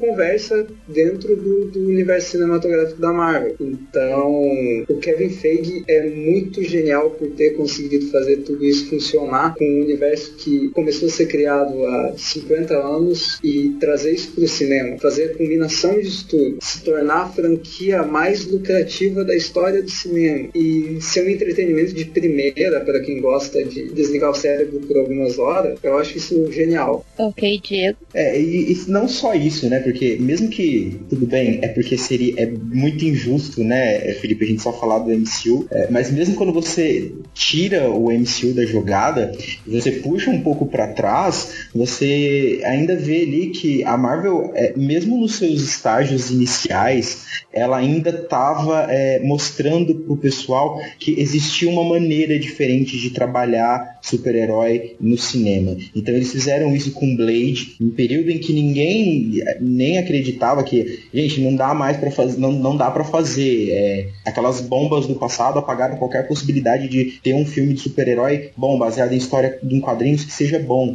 Então pegaram ali Blade e depois vieram com X-Men para mostrar que dava para fazer um filme de equipe baseado em histórias em quadrinhos e que não soasse é, aquele clichê do, do, da fantasia colorida e tudo mais, aquele período da década de 90 que todo mundo amava o couro, né? Então eu vejo que é, a Marvel foi muito, muito, muito importante. E não só muito importante no cinema, como ela popularizou hoje história em quadrinhos, o material, o papel porque foi por causa do sucesso da Marvel no cinema que hoje nós temos tanto foco em cima de histórias em quadrinhos. Tantas pessoas que antes nem ao menos sabiam onde comprar uma história em quadrinhos, ou não tinham o mínimo interesse, ou então banalizavam em muito a existência das histórias em quadrinhos. Hoje, por causa da Marvel e por causa da popularização do super-herói criado pela Marvel, pelo MCU, essas pessoas vão atrás do HQ, quando elas veem que ah, eles vão falar sobre,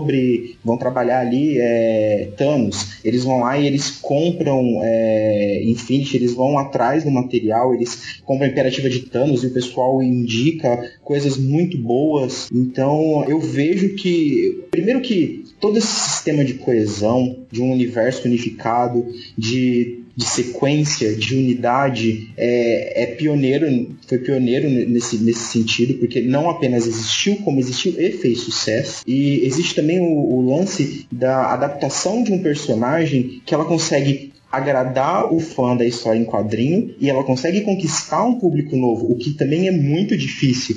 Porque quando você pega um personagem baseado em uma história já consagrada de não sei lá quantos anos, desde a década de 60, por exemplo, que tem uma base de fã muito forte, e você traz isso pro live action com todas as limitações do live action, porque papel não tem orçamento. O orçamento é a limitação, é a imaginação do, do desenhista e do autor. O cinema tem orçamento e existem muitas limitações quando você consegue pegar esses personagens, trazer para tela e agradar todo mundo, fazer uma coisa que, que abrace o antigo e abra as portas para o novo, é, é, muito é muito bom, é muito é muito bem feito. Tem gente pensando e tem gente preocupada por trás. Não é só lançar o filme do personagem, não é só fazer. Porque tudo isso se resume a dinheiro, obviamente. Mas não é só o dinheiro, você está casando é, é, o sonho de muito nerd. E para mim não, não, não tem como argumentar contra. É, a Marvel disparada na frente. Ok, Érica Renegado com vocês agora. É, porque antes da, da chegar onde chegou, também teve muitas bombas também. Teve o filme do Capitão América com orelhas de borracha, que o traje antigo do Capitão América deixava as orelhas de fora. Só que não tinha como fazer isso o traje do ator, entendeu? Aí botar uma orelha de borracha. Foi um filme assim, ruimzinho, começou na Segunda Guerra. Pô, eles não chegaram onde chegou por falta de tentativa, né? Tanto que é esse problema que teve nos anos 90, eles foram a falência, a Marvel, aí começou a vender os direitos autorais. Aí de repente a Marvel invadiu o cinema. Aí teve Motoqueiro Fantasma, Demolidor, X-Men, é, Hulk. Só que o que a Marvel continuou com os direitos, que embora o Capitão América, o Thor e o Homem de Ferro sejam os pilares da Marvel, eles não são, eles não eram os mais populares. Os mais populares foram X-Men, Homem-Aranha e Hulk. Aí foram os que sobraram. Se não fosse por isso, a Marvel nunca faria um filme de Guardiões da Galáxia. Iam fazer um filme do Hulk ou do Homem-Aranha, que foram os que eles não ficaram. Agora o Homem-Aranha voltou. Antes até desse, dessa venda, teve o filme do Nick Fury,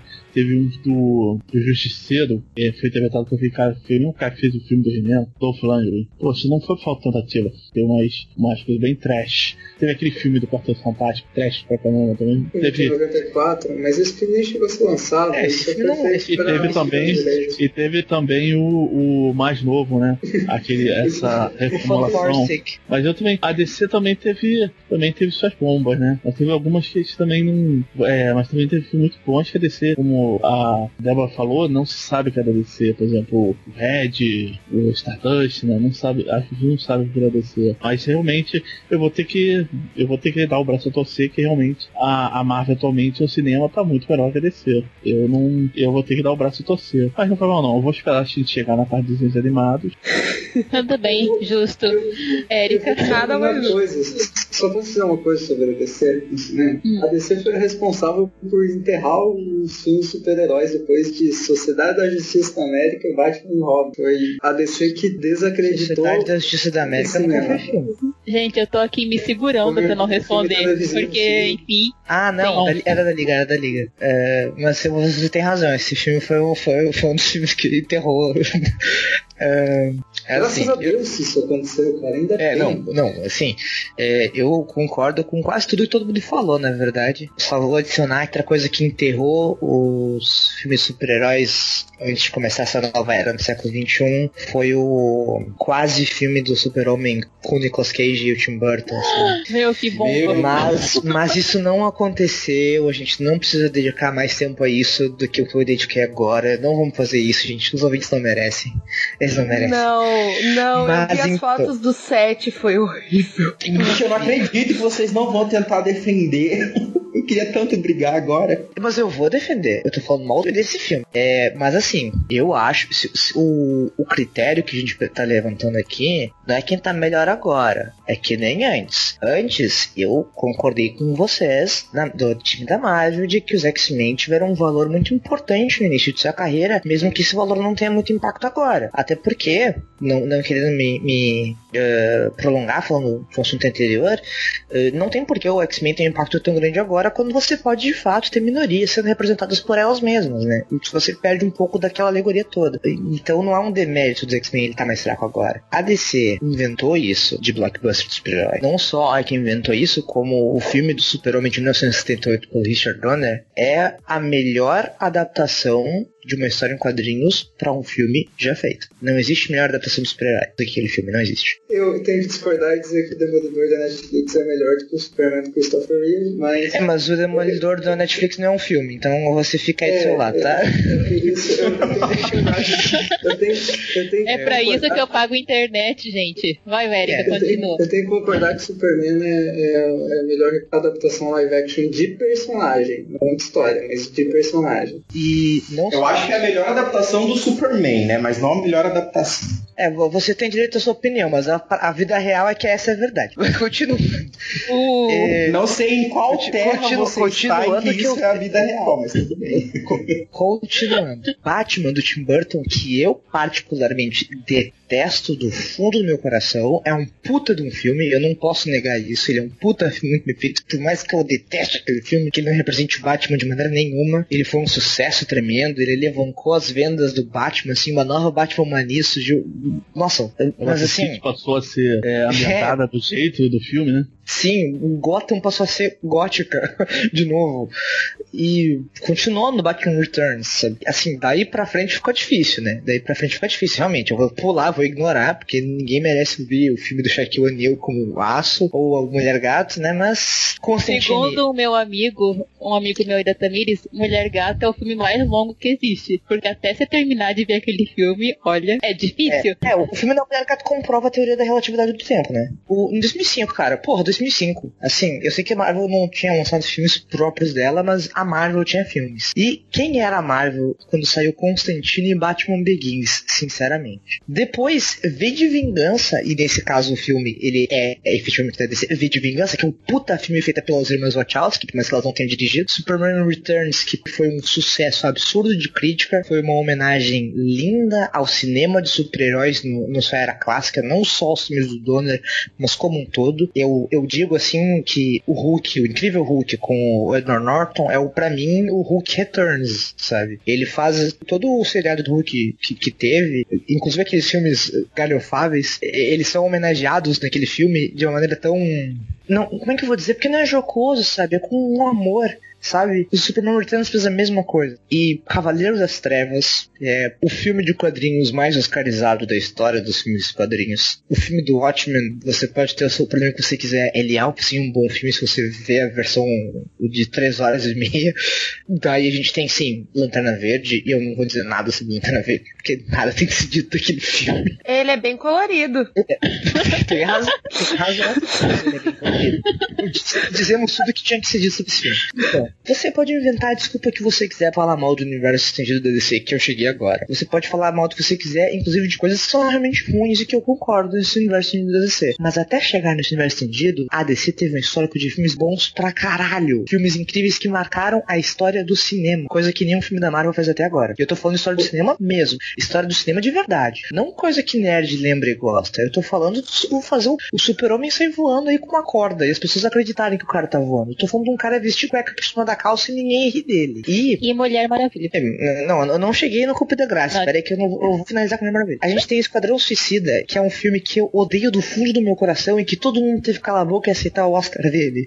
A gente tem os filmes que, E eu que, acho por que causa não desse tem. filme, né? O da Esquadrão Suicida, eu fui no CCXP e tinha uma porção de, de, de garota fantasiada de Arlequina, né? Aí ele Sim. popularizou a Arlequina. E sobre esse negócio aí de, ah, o filme do Homem de Ferro, os filmes da Marvel fizeram os quadrinhos serem lucrativos de novo. Fizeram, com perdão, mas fizeram o caralho. O que fez os quadrinhos voltarem a ser lucrativos de novo foram, infelizmente, eu preferia mil vezes que tivesse sido os filmes do Robert Downey Jr., mas não foi. Foi os Novos 52. Só procurar os dados e ver. É uma tristeza, mas é verdade. Foi aquilo que fez, foi a Liga da Justiça do Jeff Jones e do Jim Lee que fez os quadrinhos voltarem a vender. E os filmes da Marvel, do Homem de Ferro, você pode gostar deles, eles são filmes bons, mas eles não são fiéis nem fodendo. Aquilo não é o Homem de Ferro. O Homem de Ferro é um homem com problemas psicológicos profundos, um homem fudido com estresse pós-traumático, um homem que se esconde por trás de uma máscara de benfeitor para poder fazer uma diferença no mundo. Ele não é um playboy que faz as coisas para chamar atenção, que tem peso na consciência. E- Ele não é o Robert Downey Jr., ele não é um piadistinha chato, escroto, macho genérico. E os filmes da Marvel, assim, os cinco primeiros filmes da Marvel, eles eram uma coisa que eu admiro muito, mas depois de, dos Vingadores de Joss Whedon,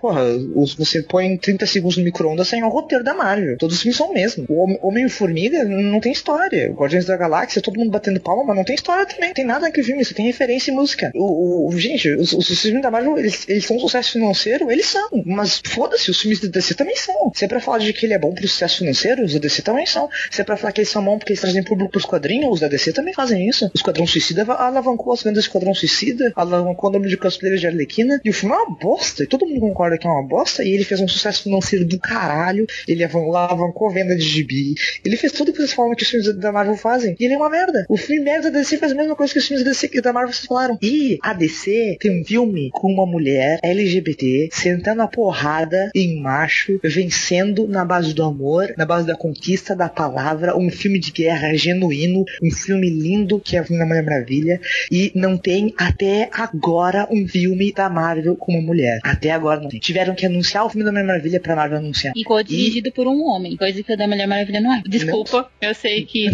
Não, É. não, não bastando isso, e eu sei que eu tô me prolongando, eu vou parar agora com o Culpa de Graça. Não bastando isso, os filmes da Marvel não são só pré-produzidos, não são só uma máquina pro bot fazer o roteiro, e isso não é nem piada, já dá pra fazer isso de tão formulado que eles estão. Eles são fracos, gente. Eles são pura intertextualidade. É que nem Batman vs Superman. É pura intertextualidade. É a nossa conexão de nerd com o produto final. Eles são rasos, eles não têm mensagem e eles não são tão conectados quanto parecem, não. Eles têm várias quebras lógicas de um pro outro. Gente, um estúdio de cinema que faz um filme só pra rivalizar com o outro não pode ser levado a sério. E é isso que Guerra Civil foi pro Batman vs Superman. Sim, e parabéns, Erika. E parabéns pra vocês que defenderam o universo Marvel também. Eu acho que cada um deu seus pontos. E a minha bandeira é que My Não, não tem como Pony. responder. Não, a mi- não, você pode responder. Eu só quero dizer que eu acho My Little Pony muito mais bem desenvolvido do que os filmes atuais da DC e os filmes atuais da Marvel. Tem muito personagem muito mais interessante, mais profundo do que essas coisinhas genéricas, tá? Eu e essa é a minha 100% bandeira. a Débora, a Débora está corretíssima. Então é isso. Pode responder, Diego, porque eu sei que você tá coçando aí pela. Eu tô muito. Vai, Diego. É Defenda-se. que eu acho- Vai, eu defenda que eu quero ouvir. Eu acho muito bacana falar sobre a história da DC. Ai, a DC ela foi maravilhosa. Ela colocou o Superman e aí ela destruiu depois. Nossa, a DC ela foi maravilhosa. Ela trouxe de volta o Batman e aí ela destruiu depois. Nossa, a DC foi muito boa. Tem Watchmen, mas a versão de 3 horas e meia. Nossa, tem Batman vs Superman, mas a versão estendida. Nossa, mas teve o Esquadrão Suicida, aí nem a versão estendida. Aí, nossa, tem Mulher Maravilha, maravilha, ótimo, com certeza, super heroína, maravilhosa, empoderamento feminino, ótimo, dirigido por uma mulher, supremo. Mas é o filme com a fórmula mais parecida com a da Marvel de todos os filmes que a DC lançou, porque a DC é pretensiosa a pretensão dela em cima de filmes como Batman vs Superman, que é para ser um filme filosófico, não é só uma briga de super-heróis, não é só a galera fantasiada, é Marta. É, é, então, assim, eu acho muito legal. É, cara, tem, mas a Marvel também já teve o seu X-Men 2 a Marvel, que tem inclusive uma cena muito boa, que é a cena entre o Bob e os pais dele, quando a mãe dele pergunta assim: Bob, mas você já tentou não ser mutante? Que foi uma frase que eu ouvi quando eu me assumi. Então, é, teve Homem-Aranha 2 também foi muito bom e foi um filme que não, não serviu só para massagear ego de fanboy, como alguns filmes da DC surgiram para fazer. E é, obviamente que pós Vingadores 2, não vejo como é, é, essa essa culpa, meu Deus, você coloca um roteiro da Marvel no micro-ondas e sai um filme. Mas você coloca um roteiro da DC no micro-ondas e não sai nenhum filme. E ainda sai, ainda tentam jogar umas, uns enfeitezinhos ali. É, vamos, vamos rechear esse roteiro ruim com queijo brie para ver se o pessoal acha bonito. É, a gente teve Capitão América, Soldado Invernal, que foi muito bom. Eu acho que é, falar que ah, esse Homem de Ferro que existe aí hoje no, não é igual ao Homem de Ferro que existe nas histórias do quadrinho. Calma, ele é muito similar a muitas coisas que existem do Homem de Ferro. Se você for pegar ali só o demônio da garrafa, não. Mas aí a gente também está lidando com um outro tipo de universo. Mesmo assim, mesmo ele não sendo um Homem de Ferro idêntico ao das páginas em quadrinhos, ele foi um Homem de Ferro que os fãs das histórias em quadrinhos e os novatos conseguiram abraçar. Porque não adianta nada você ter um personagem que é idêntico às histórias em quadrinhos, mas que não se relaciona com o público. Não adianta nada. É, é nadar e morrer na praia. Então, a, o que a Marvel ela consegue fazer, a DC ainda não conseguiu descobrir. E, então, e mesmo com filmes que não estavam ali com a Marvel, como o X-Men, o terceiro é horrível? É. Mas o primeiro e o segundo abriram porta para muita coisa. Inclusive para certos filmes de outros super-heróis da DC. E o mesmo vale para Homem-Aranha. E a popularização dos super-heróis, quando eu mencionei antes, elas estão sim relacionadas ao universo criado pela Marvel. Porque se você pega, na minha época, na minha infância, quando você falava em super-herói, você ouvia muito sobre Batman e Superman. Hoje, quando eu entro numa sala de aula para falar com criança e eu falo, vocês vão assistir filme de super-herói? Eles me perguntam do Capitão América, do Homem de Ferro, e eles quase não mencionam Batman nem Superman. Eu, graças a Deus, eu tô vendo muita menina falando hoje de Mulher Maravilha. Mas até então eu só ouvia nome de personagem da Marvel. Mesmo com todo esse histórico aí da DC, mesmo com tudo isso. E isso, para mim, é trabalho do MCU. É o trabalho de popularização e massificação do material de super-herói e abertura, não só do que existe hoje novo, que são essas coisas que, que sim, tem, tem algumas coisas muito boas, tem outras muito rasas. Mas é essa abertura para que essas crianças tenham acesso ao que foi lançado lá atrás. E isso quem fez foi a Marvel, não foi os 952 não, porque eu não vejo nenhuma criança falando do Superman sem cueca. Eu Mas, vejo assim, falando Diego, do Posso. Eu posso... só queria comentar uma coisa rapidinha, sabe? Não é rebater, não é briga, não é nada assim, mas só dizer que isso de criança, eu também trabalho com criança. E sim, os heróis da Marvel popularizaram muito entre as crianças, mas o Batman nunca foi esquecido. Nunca. Ah, não, ele não vai meus ser esquecido alunos, nunca. Meus alunos É. são loucos pelo Batman, e mesmo com Batman vs Superman e Homem de Aço, as crianças, isso eu conheço, eu tenho alunos que amam o Superman por causa do, do desses filmes. A Arlequina também, então, popularizou muito, e É, é muito pouco mesmo. complicado porque essas crianças não deviam nem estar assistindo Batman vs Superman. Isso tá dando sentido. Mas não, mas só pra dizer que. Eu concordo. É, mas, elas, não mas elas- eu concordo com o Diego, mas elas também não deveriam ver Soldado Invernal. Não, o Soldado Invernal não, mas o Capitão América 1 sim. Sim, É. sim. Mas vai, Erika, você ia falar antes. E, peraí, você confunde. Ô, Diego, você quer falar mais alguma coisa? Eu posso falar. Não era isso. Lá do fundo. Não, não, pode falar, não cai mais. não. É, Desculpa, eu tava bebendo, eu bebi, eu bebi dois litros de tereré, eu precisei ir no banheiro. não, tudo bem. É, Então, é, eu entendi quando você falou antes que os filmes da Marvel tinham aumentado o lucro de venda de quadrinhos. Quando eu disse que foi o 952 que fez isso, daí você disse que você não tinha dito isso, que você tinha dito que aumentou a popularidade desses personagens com crianças. Espera aí. É, eu, eu, eu conectei os dois, na verdade, porque... Não, mas é que os dois, são, os dois são infinitamente não conectados porque criança não compra gibi. Quem compra não, é pai. eu não tô falando só de criança. Eu não tô falando só de criança, eu tô falando de muito adulto também, que antes Sim, não dava nenhuma moral pra gibi. Não, mas, mas a indústria mas, de quadrinhos, ela vende menos hoje em dia. Ela não tá ah, vendendo mais. Então eu acho é, que isso não é um argumento que vale tanto assim. É, porque na verdade a indústria de quadrinhos hoje ela não tá conseguindo quantificar outras mídias porque você tem muita venda de encadernado que eles não estão levando em consideração, você tem muita venda de material digital que eles não estão levando em consideração, que foi inclusive é, textos que eu li, que eu cheguei a começar a escrever, falando a respeito de venda de números estrelados por mulheres que foram muito bem vendidos em encadernados, mas que não foram vendidos em números é, nesses no formatinho porque existe é, uma resistência muito grande das mulheres entrarem em comic shops nos Estados Unidos. Sim. Porque é um ambiente muito ruim, não é um ambiente bom, é um ambiente que ou ela vai lá para ser questionada quanto à, posição de fã, ou então para ter um monte de cara enchendo o saco babando em cima. Então essas mulheres preferem comprar na Amazon, preferem comprar online, preferem comprar digitalmente. E o mercado de quadrinhos não está levando isso em consideração, mas você pega a arpia da Cassie Ken, que foi cancelada, ela, ela encabeçou a lista de mais vendidos da Amazon. E foi muito premiada, foi tipo um dos melhores de nos últimos anos, na verdade. Uh, e o que na verdade é muito triste quando você para pra pensar, né? Aqui abrindo um parênteses no que eu tô dizendo, que assim, a Arlequina vende muito mais do que, do que a Arpia, e a Arlequina não tem um pingo de profundidade de Arpia, sabe? E vai ser assim, e a Arlequina vai ser um personagem muito mais famoso do que a Arpia. As pessoas.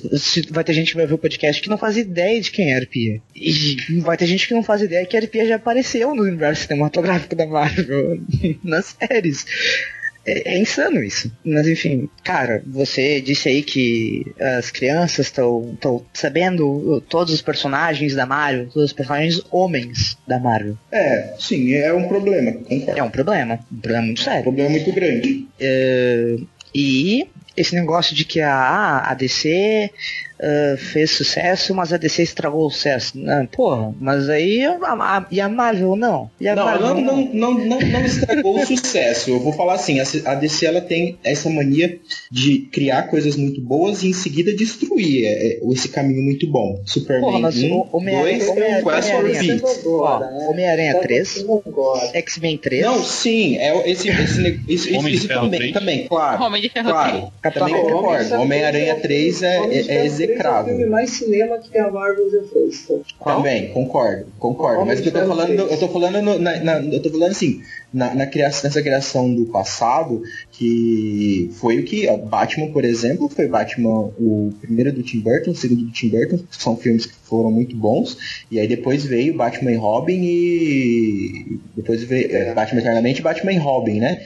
E foi isso que eu quis dizer, com eles criaram coisas muito boas e logo em seguida afundaram, que depois disso ficou é... anos sem receber. Sim, mas é que assim, eu acho, é claro, o que eu tô dizendo é do ponto de vista não lucrativo. Porque se a gente for lucrativo, a Marvel tá 100% certa e a, Warner, a Disney tá 100% certa e a Warner está errada. Vista lucrativo, que não é o meu. Eu acho muito fácil um universo cinematográfico ser amparado num grande acordão cinematográfico em que você corta, edita e censura os seus diretores e a liberdade criativa dos seus artistas para que o seu filme seja exibido em países gigantes, porque o governo daquele país está de acordo com a propaganda passada pelo seu filme, para que você lucre pra caralho. Que é o caso de Doutor Estranho, que é o caso de Homem de Ferro 3, que é o caso de todos os filmes da, da, da Marvel agora. Enquanto a DC tá fazendo um filme que tá sendo boicotado em países. Eu acho eu acho que é muito complicado isso e é difícil de você quantificar e dizer o que é certo, o que é errado, mas assim, tem a ver com o cinema sim, e a Disney parou de vender gibi do Quarteto Fantástico porque ela não tem direito pro, pro Quarteto Fantástico. Isso não afeta a qualidade do universo cinematográfico da, da Marvel? Não, não afeta, mas afeta muito a minha vontade de sentar no cinema pra ver, e eu acho que deveria afetar de todos vocês. É muito difícil você querer sentar no cinema para ver um filme feito por uma empresa lixo como essa. Porque é uma atitude execrável. Você destruir um marco histórico da sua propriedade intelectual, que é o Quarteto Fantástico pra Marvel, por uma birrinha cinematográfica que não, não vale nem um salário de um acionista da Disney. E, cara, esse negócio de Mulher Maravilha ser Marvel, pô, desculpa aí de novo os alunos da, da Tamis, uma pica. Não, que isso, rapaz. Mulher Maravilha da, da Pat Jenkins parece Marvel porque ela é muito super-homem do Donner, que nem todos os filmes da Marvel. Mas, ó, o, que você, o que você falou de, do Quarteto Fantástico, a gente tem, tem que pensar o seguinte: os filmes foram horríveis. A Marvel, ela colocou o Deadpool em tudo. Em tudo tudo que ela pode colocar o Deadpool, ela colocou o Deadpool. Deadpool tinha, tinha revista especial do Deadpool e Homem-Aranha. Deadpool e não sei. Deadpool e Gambit. Porque o Deadpool foi um filme bom, fez sucesso. Agora, eu, se eu tenho, se eu tenho os direitos do Quarteto Fantástico e me lançam aquele filme do Josh Frank lá do Quarteto Fantástico, eu paro de vender também, porque eu quero mais é que eles desistam e devolvam para não continuar fazendo aquilo. Se tivesse sido um filme bom, não teriam parado de vender, porque todo mundo começou a falar: ah, a Marvel vai começar a boicotar, os X-Men vão parar de vender são os, os, personagens que mais ganham revista solo, que mais tem título. Não tem, eu não vejo isso relacionado não, a uma empresa maligna que está querendo prejudicar os fãs do Quarteto Fantástico. Eu vejo como uma empresa que não está querendo que peguem os personagens dela e façam aquilo que eles fizeram no Quarteto Fantástico. O próprio é. Doutor Destino tá ganhando quadrinho de destaque, sabe? Virou um Exatamente. Então, eu sei é... disso, mas você, mas você, bom, daí é questão de ponto de vista, mas eu acho que vocês estão completamente enganados. Você acha que é ok a empresa cortar o gibi por causa de lucro financeiro de outro estúdio, como se isso fosse impedir a Fox de fazer quadrinho. É, mas não, a Fox não pode tocar, a Fox, a Fox não pode. Conversam entre si. A Fox e a Marvel conversam entre si. Essa história de que os dois têm vida cinematográfica não é muito verdade, na real. Só que o, o negócio da, da Fox, no contrato dos X-Men e do Quarteto Fantástico, ah, eles se aproveitaram muito na hora de fazer o contrato. A Marvel não leva nada em cima chamado. Quando eles fazem os bonecos na brasileira do Quarteto Fantástico, dos X-Men para vender, a Marvel não ganha nenhuma fatia do, do lucro daquilo. Fica tudo com Fox. E ainda vai competir com os bonecos, por exemplo, dos filmes do Thor, do Capitão América, entendeu? É assim que tá a situação. Eles se aproveitaram muito e eles não vão largar aqueles produtos. E tu, como é que a Marvel vai fazer? É, eu acho que eu vejo assim, se, se, se Quarteto Fantástico, se esse filme, o último Quarteto Fantástico, eu tinha muita fé em cima dele. E eu achava, falei, cara, finalmente vai ser o filme que vai trazer o Quarteto Fantástico de volta. Porque o Quarteto Fantástico não estava vendendo bem nos quadrinhos há um bom tempo e não estava sendo coisa boa deles há um bom tempo, porque ninguém mais sabia como fazer isso. Não, cara, tinha coisa boa sim, tinha coisa muito tinha, boa, tava vendendo bem. Teve a, teve a Future Foundation, mas coisas que não eram só lá dos quatro que tinha não, outros sim. personagens não, envolvidos. Não, gente, eu posso dar. Não, tava sendo eu bom, posso mas dar meus dois centavos e fazer isso que eles estão fazendo. Já que os X-Men não pode se dar esse luxo, porque os X-Men é. chegou à popularidade que está hoje, porque história, os períodos históricos que passaram, se fizer os X-Men vai ser um tiro no pé, vai, pode ser uma. vai perder uma popularidade que nunca mais vai conseguir de volta. É, gente, não, eu, eu, eu, acho... não, eu não vejo esse negócio. Pra mim é teoria da conspiração só pra poder cagar na cabeça da Marvel. Eu não vejo dessa forma. Gente, eu vou terminar aqui esse bloco, porque a gente tem o de TV ainda. Sim. E eu quero dizer, dar meus dois centavos, depois da Tamires vai dar o dela também. Eu, Débora, é, particularmente, eu reconheço o sucesso cinematográfico dos filmes da Marvel, mas eu já enjoei dos filmes serem tudo a mesma coisa. Eu, sinceramente, quando anuncio um filme da Marvel, nem me costo pra ver mais. Que eu, tipo, eu sei que vai ser a mesma coisa e, sabe? Os filmes da DC são ruins, eu realmente não, não tenho interesse de ver todos, mas eles ainda ainda me dão alguma curiosidade. Por exemplo, e, Homem de Aço, que é um filme que muito decenalto não gosta, muito fã do Superman não gosta. E eu sou fã do Superman, mas eu gosto do filme, eu gosto bastante. Eu conheço muita gente que gosta bastante do filme. Assim como eu também conheço bastante gente que gosta de Batman vs Superman. E gente que não é, tipo, a gente que é ligado com quadrinhos e cultura pop, que só assiste o filme e gostou. Eu conheço bastante gente, então acho que é uma coisa relativa. Eu acho que a DC ela precisa se encontrar. Eu acho que isso de universo estendido tá sendo a benção da Marvel a sua própria maldição, porque isso tá amarrando as mãos dos filmes de que elas, os filmes são pré-fabricados, são tudo a mesma coisa. E também tá sendo a praga da DC, porque ela tá à sombra disso. Entende? Agora isso de ter que ter um universo estendido, eu pensei, gente, pra que ter um universo estendido? Só faz filmes legais e pronto, sabe? Não tem que ter todos os filmes ligados um com o outro. Não, não, eu não vejo necessidade disso. Eu só quero ver um filme, um filme bom. Débora, e... posso falar? Não é, não é um ataque à Marvel, posso falar uma coisa? Pode. É um ataque à indústria de cinema como um todo, e isso inclui a Warner e os filmes da DC. Eu não quero.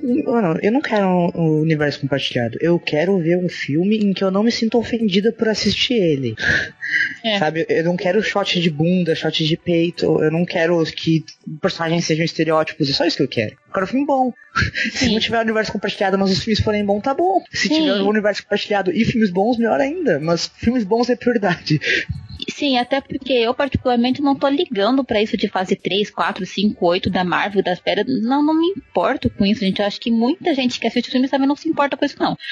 Eu acho que. Tanto que eu até comentei um dia no meu Twitter que as pessoas vão ver os filmes da Marvel mais pensando nas, nas cenas pós-crédito do que no filme de tão fracos que os filmes são. Eles colocam uma historinha no meio para poder parecer uma coisa muito importante que não são. Para mim, os filmes estão cansativos, chatos. Eu não acho engraçado, porque são piadas pré-feitas, piadas ah, sem graça. Eu rio muito mais com Teen Titans Go. Eu realmente rio muito com aquilo. Talvez é o meu tom de humor que é aquele.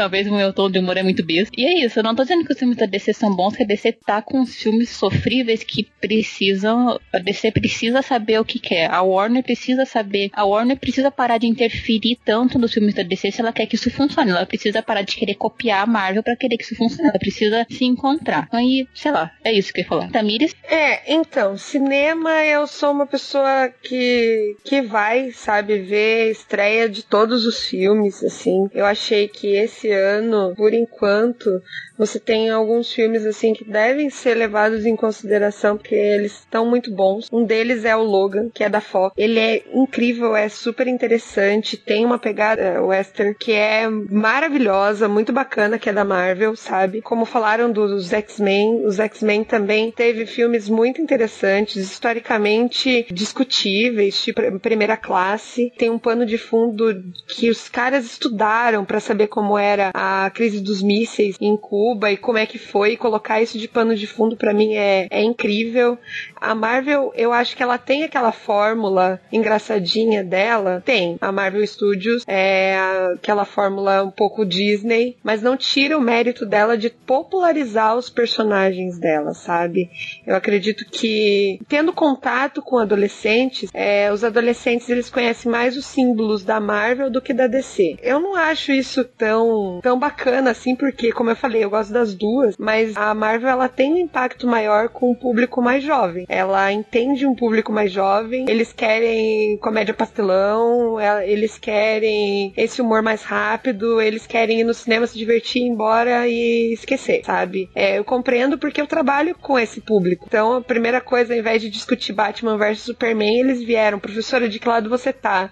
É, Capitão América ou é, Homem de Ferro? E vieram me questionar exatamente por isso professora, como é que você pode defender um se você tem essa ideia e tal e tal? E isso dá algumas brechas pra gente discutir alguma coisa de política, sabe? Por mais que ele não seja profundo e nem nada do tipo. Mas como eu falei, eu tô em contato com um público mais jovem que se identifica muito mais com a Marvel do que com a DC Comics. Ah, em compensação, eu acho os filmes da DC um pouquinho mais profundos, assim, tem muitas discussões que, que eles podem abrir, podem é, eu vou para casa e penso mais nos filmes da DC. É, como, por exemplo, é, eu assistindo o Homem de Aço no cinema, na estreia, eu fui com a camiseta mesmo, do Superman. É, as pessoas falaram assim: nossa, porque que absurdo, né? Questionando lá ele ter matado o Zod, não sei o que lá. É, não é spoiler, tá, gente? Já, isso já passou. É, eu falei assim: não, mas você tem que entender que é uma construção. Eles estavam tentando construir um personagem com aquele tom mais um pouco mais violento, um pouco mais sombrio. É, e eu, acha, eu acho, assim, na minha opinião, é, eles tentaram trazer uma coisa mais interessante, assim, sabe? É, E eu acho os filmes também mais longos, exatamente porque são muitas discussões para você ter ali dentro, sabe?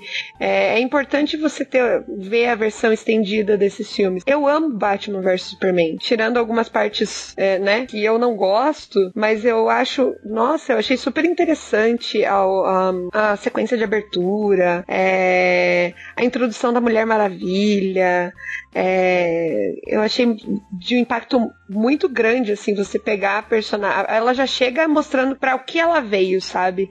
A introdução da mulher nesse filme, da, da Mulher Maravilha nesse filme, para mim foi uma das coisas mais legais do filme. É, de todo mundo levantar e aplaudir, assim, na, na, na pré-estreia. É, eu fui ver o Homem-Aranha também, apesar de eu não gostar do Homem-Aranha. Meu pai falou assim: vamos assistir o Homem-Aranha. Eu fui. Eu achei interessante eles tentarem trazer essa pegada mais juvenil, assim, sabe? Ficou. É, para mim foi um filme super decente, foi um filme super. É, uma, uma pegadinha mais adolescente. Não como eu gostaria de ser, porque eh, fizeram um anúncio de uma coisa meio anos 80 que não rolou. Mas é, eu, eu acho que ambos têm filmes decentes. Eu queria ver menos sensualização, gostaria de ver, por sinal, é, porque ainda tem um pouco. É, eu queria ver mais personagens femininas. É, eu queria que as duas trouxessem mais adolescentes para dentro, sem para dentro desses universos, mas sem, por exemplo, fazer com que, como que eles fizeram com a Arlequina, por exemplo, sabe? E dos meus alunos é, defenderem um relacionamento abusivo. É, o que eu posso esperar, eu, eu não sei, né? É, eu sou fãzaça do Batman. Eu, vi, eu tenho todos os filmes, eu vi todos os filmes. É, eu tenho todos os filmes do X-Men também. Então, é, eu sou uma fã apaixonada. É, eu dificilmente eu vou achar críticas muito fortes a, a, esses, a esses filmes, assim. Como eu falei, eu já vi muita coisa ruim. E gosto de muita coisa que não tenho orgulho nenhum de dizer que gosto. Mas, assim, eu gosto de 300, por exemplo, que ninguém falou, que é muito bom, na minha opinião, porque eu posso levar pra sala de aula, claro que fazendo aqueles cortes decentes, assim, por exemplo, falar de educação espartana, os meus alunos entendem porque eles estão vendo ali Aí eles, eles entendem, ficam chocados e aí eu posso introduzir a minha aula. Então, eles me dão oportunidades também de eu levar para a sala de aula e isso eu acho fantástico, sabe? Então, eu não sei, eu acho que eu vejo muitos lados positivos de ambos os lados. Então, essa é a minha opinião. Eu posso falar contar uma coisa? Pode, filho. Entre todos esses universos cinematográficos compartilhados, estendidos, o meu favorito é o Desafio. Sim, justo. Ok. Gente, agora para É o mais bem trabalhado mesmo. Vamos falar do na...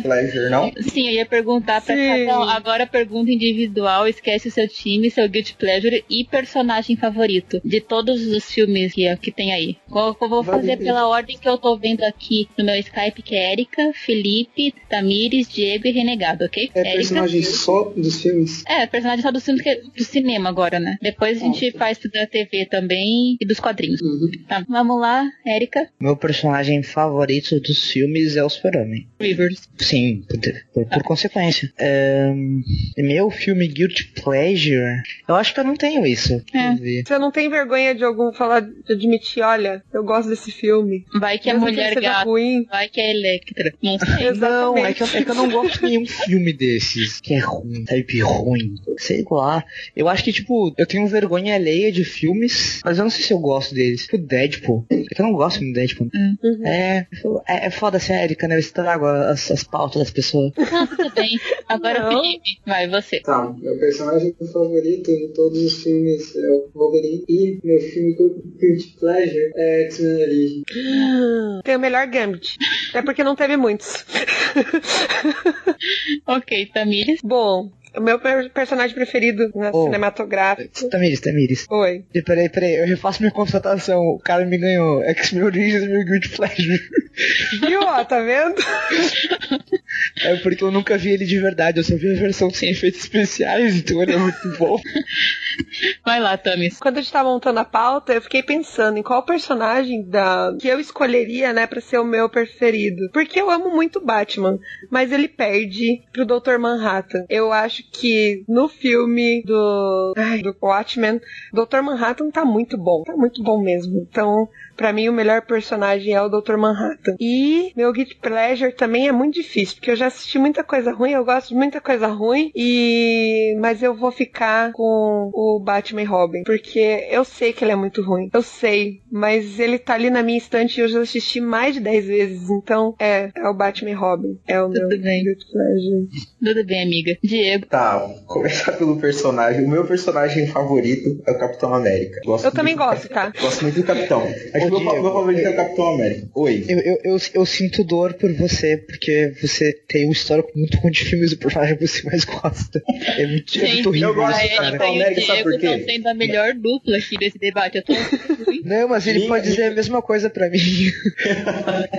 Não, mas a minha história do Capitão América é o seguinte, eu sempre detestei o Capitão América nas histórias em quadrinhos. E quando eu assisti o primeiro Capitão América, não sei se foi o, o, Na verdade, não sei se eu gosto mais do Capitão América ou do Steve Rogers, né? Tem uma diferença, mas o eu gosto mais é do Chris Evans, na verdade. Mas. É. Voltando Quem ao assunto. Não, né? o, o, o, Capitão América do Chris Evans mudou a minha opinião quanto ao Capitão América. Então, às vezes, eu pego uma HQ minha do Capitão América pra ler e eu falo assim, cara, por que, que eu gosto desse personagem? Ele é muito. Ele não é muito bom, mas do cinema eu gosto mais dele. E meu Guilty Pleasure, nossa, é pesadíssimo. Eu recomendo até que todos desconectem pra eu poder falar porque meu Guilty Pleasure é Electra. Ui, ui. Tudo bem, a gente sabe que é, que é culposo, né? Ninguém tem. É o momento de Mas a, a, sabe o que a Débora previu? Ela falou assim: alguém vai falar ou a, a, Mulher Gato ou a Electra. E ó, Débora, acertou. Estou okay. julgando. Eu não sei, é porque eu, eu sou muito apaixonado pela Jennifer Garner, eu sou apaixonado por Elias. Eu não consigo. Eu, eu assisto Electra por causa dela. Eu não consigo bem. não gostar. Não, tá, explic, tá explicado. Agora, Renegado. Ah, o meu personagem favorito é o Superman do Dono. É, não sei o que falar, eu queria. Eu assisti quando pequeno, tenho uma memória afetiva pô, é a melhor caracterização, eu gosto muito dele. Agora, o Guilty Pleasure é o que muita gente considera o Superman Returns. Superman, Superman Returns. Eu gosto muito do filme Superman Returns. E, é... Poxa, eu adorava o, o Lex Luthor do... do, do Kevin Spacey? O Gene Hackman. Gene Hackman. Nossa. Adorava aquele Lex Luthor. Mas só que gostei muito dos Returns. Muita gente malha, mas só que, pô, no final, quando chega no final e descobre que aquele filho é dele, é, que ele já tava na cara, né, do filme, que ele descobre o filho uhum. dele, como é que vai seguir? Como é que o cara ia fazer um segundo filme daquilo ali? Não tinha como. E também, eu gostei muito que foi, é assim, eu pude ver o Superman usar os poderes dele, entendeu? É, tinha efeito especial, já tinha avançado o suficiente para ver ele voando, é, é, usando os poderes e uma porção de coisa. Eu, eu, meu vídeo pra já é o Superman Eu gosto desse filme também. Ok, tá eu, eu vou falar minha personagem favorita. Uh, eu pensei, não é fácil escolher a personagem favorita, que eu amo o Superman do hum. Christopher Rivers. Pra mim, ele é o Superman. Ele é a inspiração de muitos Superman dos quadrinhos também. E, e ele é o homem que consegue usar uma cueca em cima da calça e não parecer ridículo. Mas a minha personagem favorita é a Mulher Maravilha da Gal Gadot. Porque eu sei que pode ser muito recente, mas ela é tão incrível. Ela tem uma pureza e uma força e tudo. E ela calou tantas bocas. Ela teve, sabe, tanta coisa que ela passou até se consagrar. E ela, ela, ela, ela fez tantas meninas poderem hum. encontrar uma heroína no cinema. Então, eu não sei. Eu gostei muito dela, da Mulher Maravilha da Gal Gadot. E ela, no momento, é minha personagem favorita do cinema. É ela. E Guilty Pleasure. Ai, eu vou ficar com Batman Robin também. Que é horrível esse filme filme, mas eu acho tão engraçado. Eu vejo como um filme de comédia e me divirto. Mesmo quando eu vejo a, a caverna, sabe? Ai, esqueci lá do, do governador. Oh, Mr. Freeze. Isso, Mr. Freeze. Eu acho tão fofinho, eu acho tão bonitinho. então, fica com esse filme. Então, acho que é isso. Ah, mas eu tenho que falar uma coisa, que para vocês verem que eu tô tentando ser justa aqui, eu acho, eu até falei com a Tamiris ontem, que não é meu personagem favorito, eu não gosto dele, mas um personagem que é super importante importante no cinema atual. Super-heróis é o Homem de Ferro do Robert Downey Jr. Ele simplesmente começou um universo cinematográfico, ele conduz esse universo, ele carrega muito bem, então eu acho que ele é atualmente o personagem mais importante que tem no cinema de super-heróis. Então, é, eu acho, eu acho que, que ele tem tudo no futuro para ser o Richard Donner dessa geração, assim, de impacto de midiático, sabe? É. Então é isso.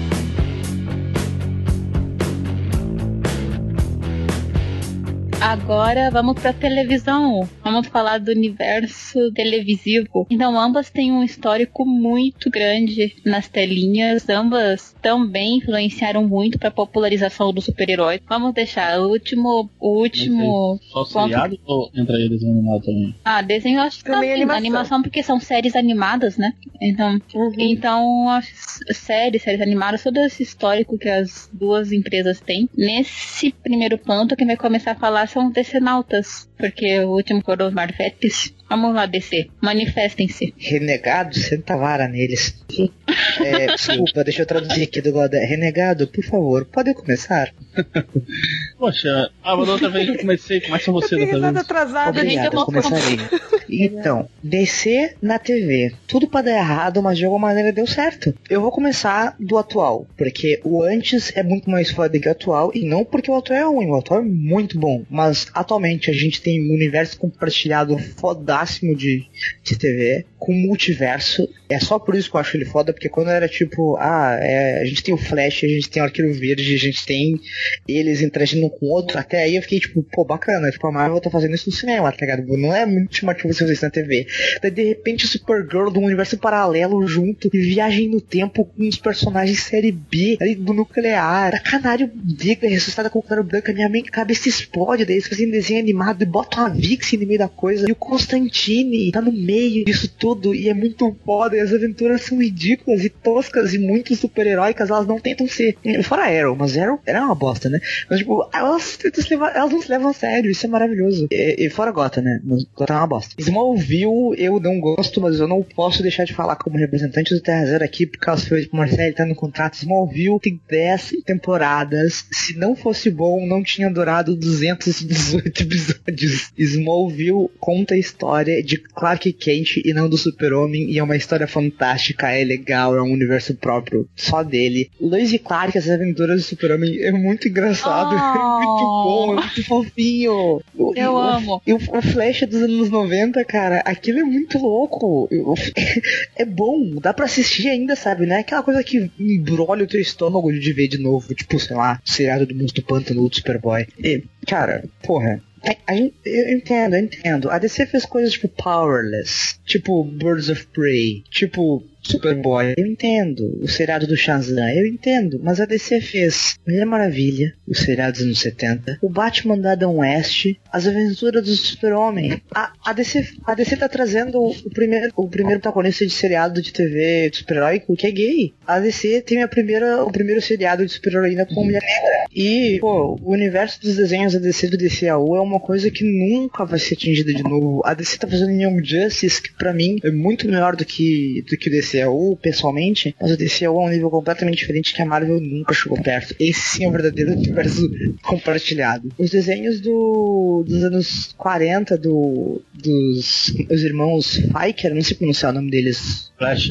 Flasher, dos irmãos Flasher, é lindo. São, citando o próprio Mark Wade, são como pequenos poeminhas transformados em imagens de aventuras do super-homem. Cara, Supergirl é um seriado foda, Legends of Tomorrow é um seriado muito divertido, galhofa de se assistir, é o novo Batman da Adam West. A Zombie é muito legal. Lucifer é incrível, é um seriado que não tem nada demais, é só mais um seriado policial que você sempre assiste, mas o Tom Ellis, ele é o próprio capiroto. Ele é a cruz virada de ponta cabeça. Ele é, meu Deus, tá vindo agora Black Lightning, vai sair Krypton, vai sair Titãs, vai sair Scalpo. Mano, e, e- tem seriado de tudo que é coisa, tem seriado, vai sair, tem planos pra seriado do Super Choque, de Y Ultimate, de Watchmen, de Ronin, DMZ. Cara, é muita coisa, é muita coisa que vai vir, é muita coisa que teve, é muita coisa que tá tendo. Se tem uma área que a DC é mestre indisputável, que ela é- sempre foi o topo de sua carreira, com algumas exceções aí, tipo Gotham Arrow, é TV. E eu nem me dediquei a falar sobre os desenhos animados do Batman dos anos 90 e do Super-Homem dos anos 90 e da Liga da Justiça no início dos anos 2000 e do Super Choque no início dos 2000 porque, nossa, o desenho dos X-Men do, do Homem-Aranha é um troço que eu não devia ter voltado a assistir, porque era, é bem ruim, não dá pra assistir, sabe, não passa da era dos 15 anos. E isso não é nem uma crítica, é uma, é uma tristeza, porque eu adorava quando criança. Boa sorte aí pra da Marvel. A gente tem uma visão diferente. Peraí, o Renegado não quer falar nada da DC, porque ele deixou a Erika falar, se ele quiser, é só pra... Poxa, eu ia falar, mas só a Erika falou tudo. Que mais que eu posso, que mais que eu posso falar? Pode me ir, Marvel. Eu, engraçado como eu e a Erika temos visões diferentes das coisas. Ela não gosta de desligar o cérebro no cinema e eu não gosto de desligar o cérebro pra série de TV.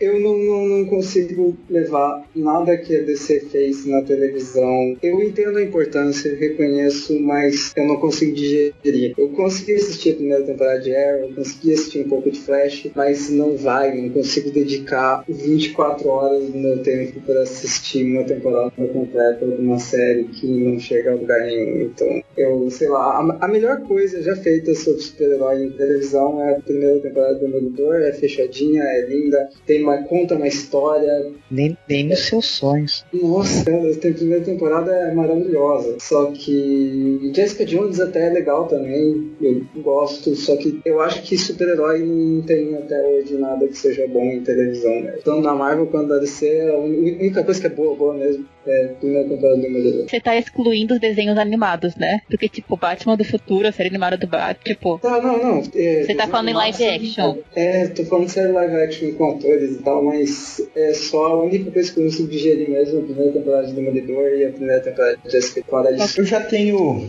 Eu já, eu já tenho uma, uma opinião um pouco diferente quanto à televisão.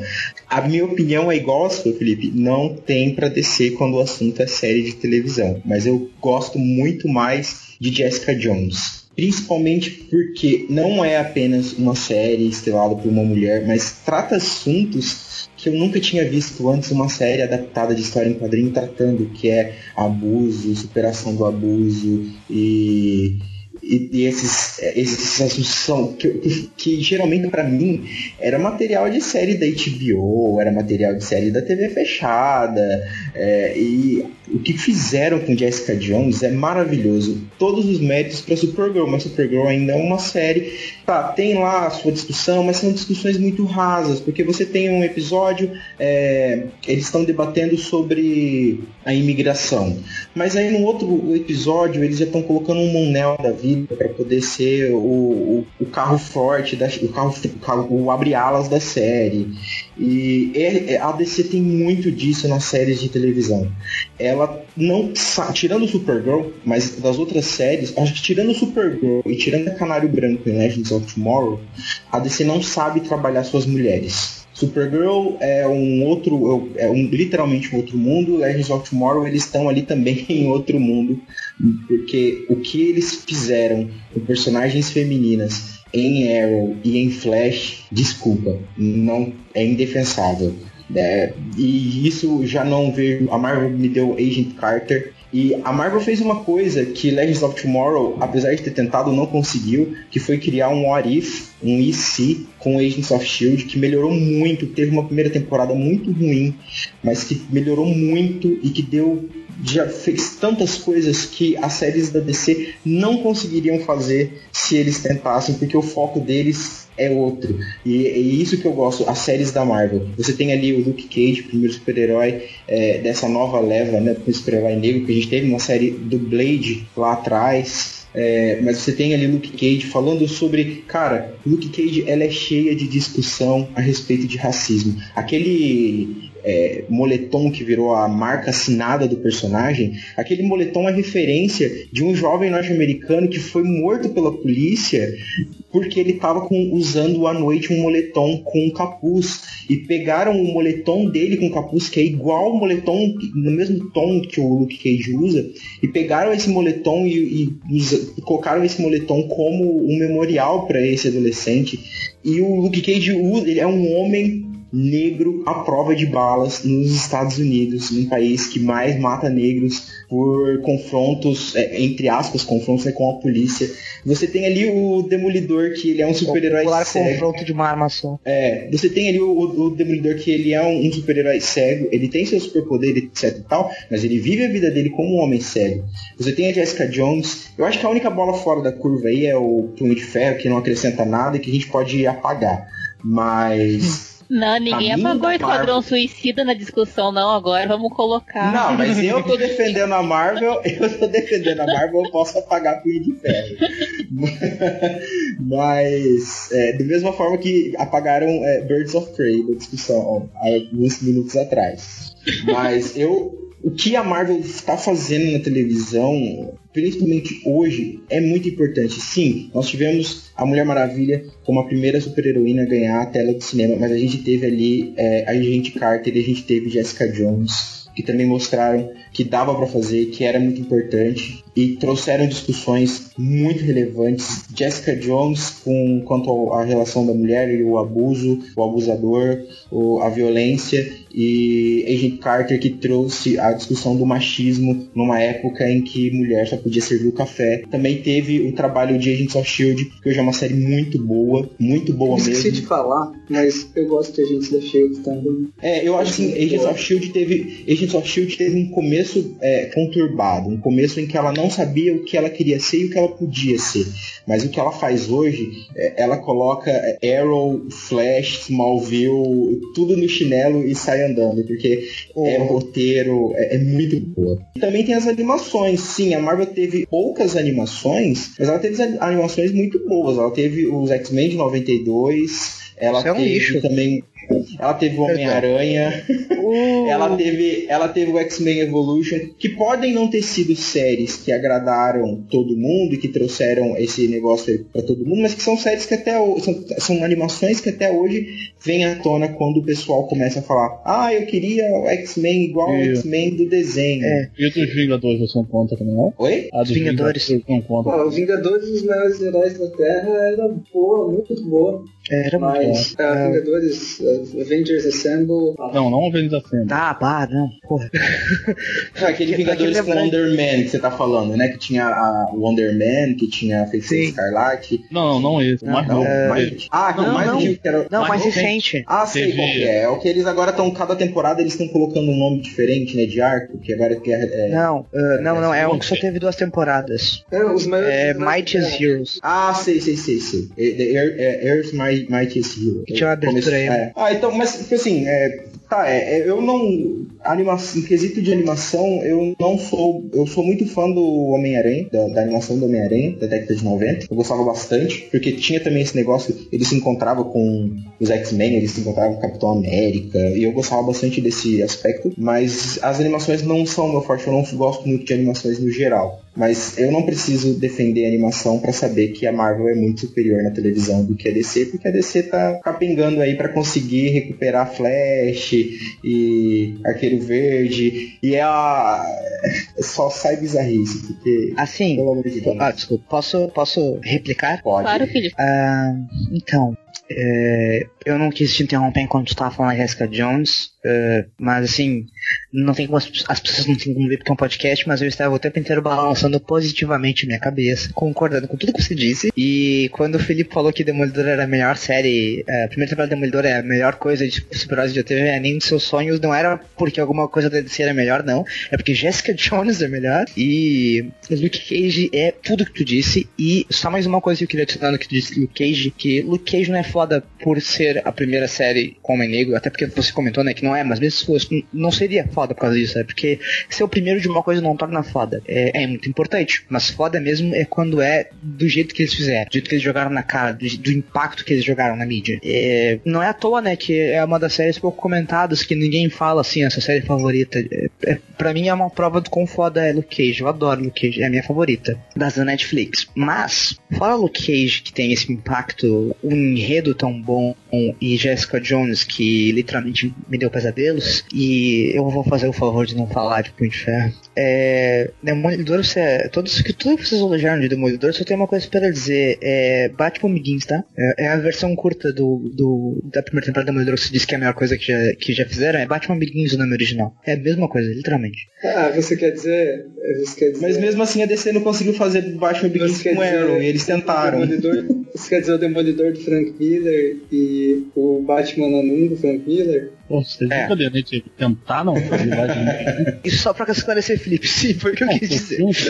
Foi muito bom o Batman Begins. É, não, eles, eles, ele, o crítico deles não é o Batman Begins, o crítico deles é o Arrow, que tentaram fazer Batman Begins e não conseguiram. Que é uma crítica muito válida, porque era um cocô. Mas é um, é um cocô que eu gosto, mas não, não, não é um cocô. Assim, eu detesto estranho infância de vocês, tiros, não detesto, eu adoro. Mas os desenhos X-Men do Homem-Aranha é uma bosta. E eu era fã deles, adorava, eu cresci vendo eles. Com uma menininha não, eu, lá vendo. Eu achei, eu achei a primeira temporada do, do, do do Homem-Aranha, eu achei bom. Achei melhor, tal, achei bom. Aí depois foi só ladeira abaixo, eles tentando fazer Guerra Secreta, foi uma porcaria. Eles, Mas Guerra Secreta foi na última temporada, né? Foi É, não, mas ele é, mas ele, na temporada. mas ele é constantemente ruim, assim. Tipo, o humor é sem contexto, a atuação dos personagens é ruim, o roteiro é fraco, não tem desenvolvimento de personagem. Não, sim, O- concordo. pra- Eu, pra- eu, eu gostei de ser da primeira temporada, eles apresentando o personagem, essas coisas assim. Aí depois, pô, putz, grila. Ele, o, o, o que eles encontram com a Capitão América, que a, a, aquela mulher do. que a gata negra é, era uma. É, tinha o soro do soldado, que, pô, chegou lá no. O, o lagarto consertou a armadura no Homem de Ferro. Gente, vocês, le- vocês lembram quando o Galactus invade a Terra e o motoqueiro fantasma olha nos olhos do Galactus e o Galactus vai embora porque ele sofre muito com a dor que ele causou em mil pessoas, em não sei quantas pessoas nos planetas e o motoqueiro fantasma vai embora e é isso que acontece? É isso que aconteceu no desenho? Sim, Galactus vem. Porra. Adaptação, gente. Não dá pra que. Não, a nem o Diego conseguiu manter a cara séria depois disso, né? Porra, eu sei que Arrow é ruim, sabe? Eu sei que Arrow é ruim, mas eu não defendo o Arrow, porque o Arrow é ruim. Não dá pra defender mas eu não disse que o enredo dessa série era bom, eu gostava. Pois então, pois Não, então. é, é, o, desenho, É. o, também aquele X-Men, o desenho dos X-Men dos anos 90, também acho bom. O, o X-Men acho errado, legalzinho. cara. Mas só que se você comparar com o universo DC Animated, pô, não, não tem como, É, cara. É que Animated assim, é de 10 a É, 0. seria muito cruel da minha parte pegar, sei lá, aquele desenho dos Vingadores que era uma animação mal feita baseada nos desenhos do Kirby, sabe? Dizer, ai, olha como esse desenho é ruim. Tipo, porra, Destruindo eu infâncias posso aqui. pegar super amigos e dizer como é ruim, né? Só que o desenho do Homem-Aranha e o do, do X-Men, para pra pensar, esse mesmo desenho que tem o motoqueiro fantasma olhando pro Galactus Gato embora, saiu na mesma época em que tinha desenho do Batman investigando casos de traficante. Batman tava num outro nível de desenho animado. Os seriados da DC que vocês disseram que nenhum deles era bom, nenhum deles no nível de, de Demolitor e de Netflix, e, pô, como assim, gente? Aí vocês estão de sacanagem comigo. A primeira temporada de Flash foi muito boa, assim. A primeira temporada de Flash é muito boa. Vocês podem não gostar dos seriados antigos, porque eles são antigos e datados. Eu, particularmente, não gosto da Mulher Maravilha do, do- dos anos 70, mas ela é criticamente uma ótima série. A Lois Clark, ela é, sim, uma ótima série. Sim, eu, pelo menos, eu, pelo menos, acho Lucifer melhor do que Demolidor. Eu acho. Eu acho que Demolidor só tem sombra, atores bons, é, realmente são bons atores, melhores que os de Lucifer, em geral, assim, número, mas assim, história mesmo não tem nenhuma. Não tem nenhuma. amor de Deus, o que eles fizeram com o Rei do Crime em. O rei, do, Cri- não, o rei do crime, o rei do crime é muito bom, é, tem razão, mas, só- mas o vilão não sustenta um seriado. Mas o vilão Eu- é a parte fundamental do seriado. O Já você começou só a- vai ter, você só a- vai ter um, perso- um herói de qualquer herói, na verdade. O vilão, ele é muito importante. Você pega, cita pra mim um vilão foda das séries da DC. Porra, você tá de sacanagem. Comigo. Jack Luthor. Exterminador, Flash Reverso. Flash Reverso, Flash não, não, não. Reverso. Um vilão de um vilão de temporada. Não quer o Flash Flash Reverso. Reverso. Flash Reverso é um bom vilão. É. Terminador.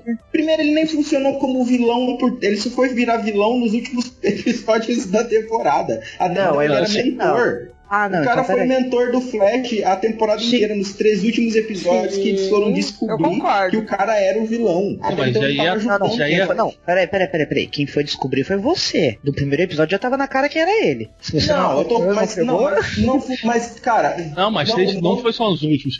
A partir já, assim, do acho, sexto, sim, já dava pra ver que era ele. Já dava pra ver que ele armando as coisas por trás de todo mundo. Ele enganando todo mundo, Ah, manipulando eu, não, eu não consigo, eu não consigo considerar eu- um cara que, os que o herói não. Que, o- que, que não tem embate com o herói, que não tem nada com o herói, até os três últimos episódios, eu não consigo considerar esse cara como o vilão da temporada. Porque ele é um mastermind, cara. Ele não vai bater de frente. Ele manipula os outros pra jogar os outros contra o herói. E fazer o herói fazer as ordens que ele quer. Que ele quer. Mas o que ele faz com o Flash, ele ensina o Flash a correr, a atravessar a parede, a vibrar. Fez o negócio Mas mais ele- cedo. Ele criou o negócio, criou o Flash, entendeu? Mas ele não Aí é um ele- vilão de, tempo, ele não é um vilão de temporada, cara. Ele é um vilão de início ali, ó, do antes Ah, não, do eu Flash ganhar os entendi, eu poderes. entendi o que você quer dizer, mas é que o que você quer dizer é limitado a um tipo de narrativa. Então Pois vai é, dentro dessa não, narrativa, mas dentro da então, narrativa- então já então o se é por isso que o Cage não tem vilão, se é por isso o o Punho de Ferro não tem vilão, se é por isso o Luke Cage, não, mas o Luke Cage tem vilão, ele tem o, ele tem o, o Boca de Algodão,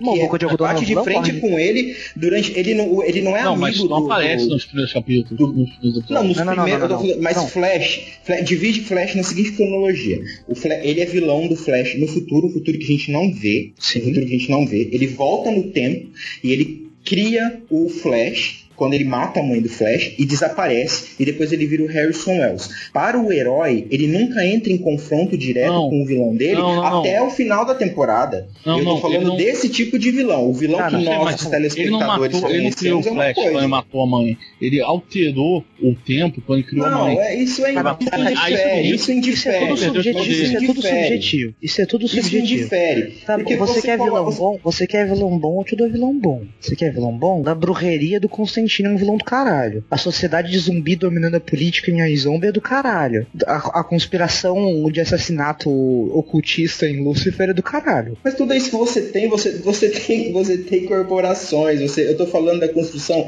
de um vilão, de um rei do crime. A Então corpo- tá, Não, a mas aí- mas aí- mas em iZumbi tem aquele próprio lá, o. Qual é aquele lá, o loiro lá? Não lembro o nome dele, mas, é- mas Ah, é um da primeira é um temporada. Foi um vilão dela a temporada inteira. É um O- crime.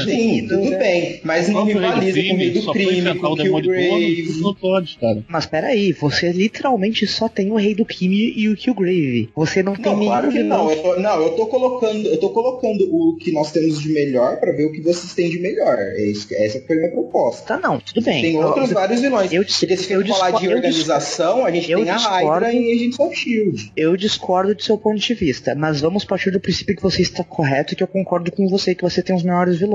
Eu, eu ainda sigo com, os melhores, com as melhores histórias. Eu posso melhores dar meus dois centavos? da, da, da, da CW? Eu posso Sim. dar meus dois centavos? Jesus. Eu acho, assim, eu é uma opinião não é de fã agora é mais fria. Eu acho que as séries da Marvel, Netflix, elas têm um padrão de qualidade muito bom, tem, mas elas não são pra todo mundo. Elas têm um público limitado. Eu mesmo eu não gosto de violência. Eu fui assistir Demolidor no primeiro episódio mostrar a mulher quase rasgando a cara do homem, eu não quis ver mais, porque eu não gosto disso. Eu não gosto. E você não vai dar pra qualquer pessoa assistir isso. Já as séries da CW, você Mas você pode mesmo assistir que- Agent Carter, então. não, mas eu tô dizendo que a série da CW, você pode falar o que for, mas qualquer pessoa pode assistir. Adulto, criança, qualquer pessoa pode assistir. Elas são muito acessíveis a todo mundo. É Disso, a muito qualidade pessoal seu, Débora, porque eu, por exemplo, Não, mas é o que eu tem falei. amigo é meu que não acessível. suporta relacionamento amoroso, não vai assistir nenhuma das séries da CW. Não, Só mas eu tô dizendo, eu pessoalmente, isso que exclui o fato de eu ser fã ou não, só tô dizendo que isso é a minha opinião, que eu, eu como telespectadora, eu não gosto de coisa assim, mas eu também não quero dizer que eu assista todas as séries da CW, porque me cansa aquele excesso de,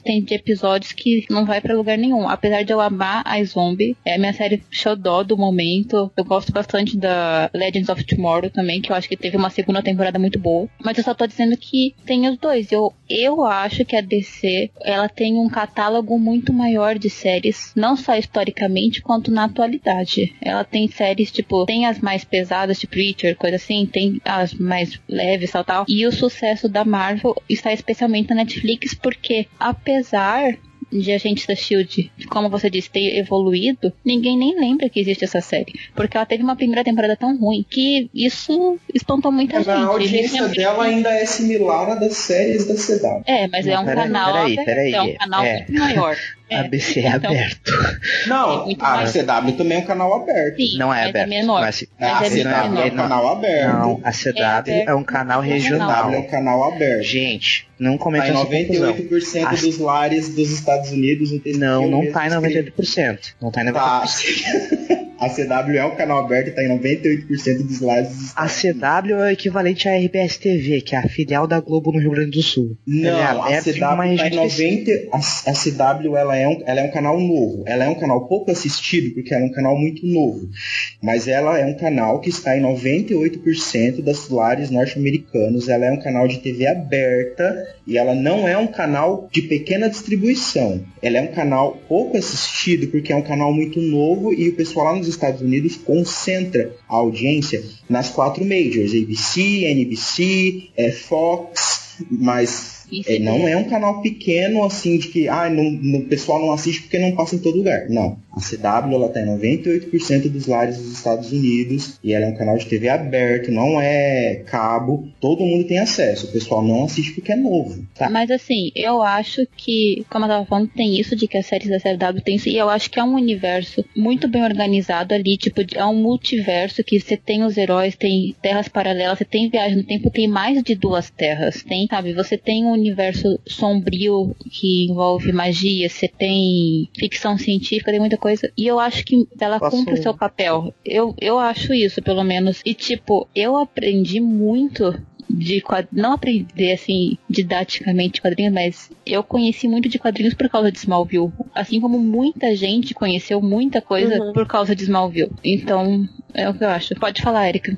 Assim, uh, assim, eu vou dar o braço a torcer e tipo, primeiro deixa eu deixar uma coisa muito clara. As minhas séries favoritas são a sua maioria são da DC, sim, mas o top 3 são da Marvel. Tá, o top 3 não porque são duas, mas enfim, que é a Jessica Jones e Luke Cage estão, tipo, no, top, no topo. Jessica Jones primeiro, Luke Cage em segundo. E em terceiro, eu não consigo decidir entre Supergirl e Legends of Tomorrow. As séries da Marvel, da Netflix, são superiores, excluindo o Branco de Ferro, são superiores às séries da DC? Não, não é assim que funciona. Elas são melhores do que a DC, no que ela pretende ser. As séries da DC que competem com essas da Netflix são piores. São, que são Gotham e Preacher. Preacher é outra coisa por mais que seja pesado, etc., não é violência urbana de crime, droga, etc. E assim, a DC tem áreas diferentes que se você não gosta, é uma questão de gosto. Assim como eu não vou dizer que Demolidor é ruim porque a Débora não curtiu o negócio da violência. Não é isso que torna algo ruim, é a qualidade do seu trabalho.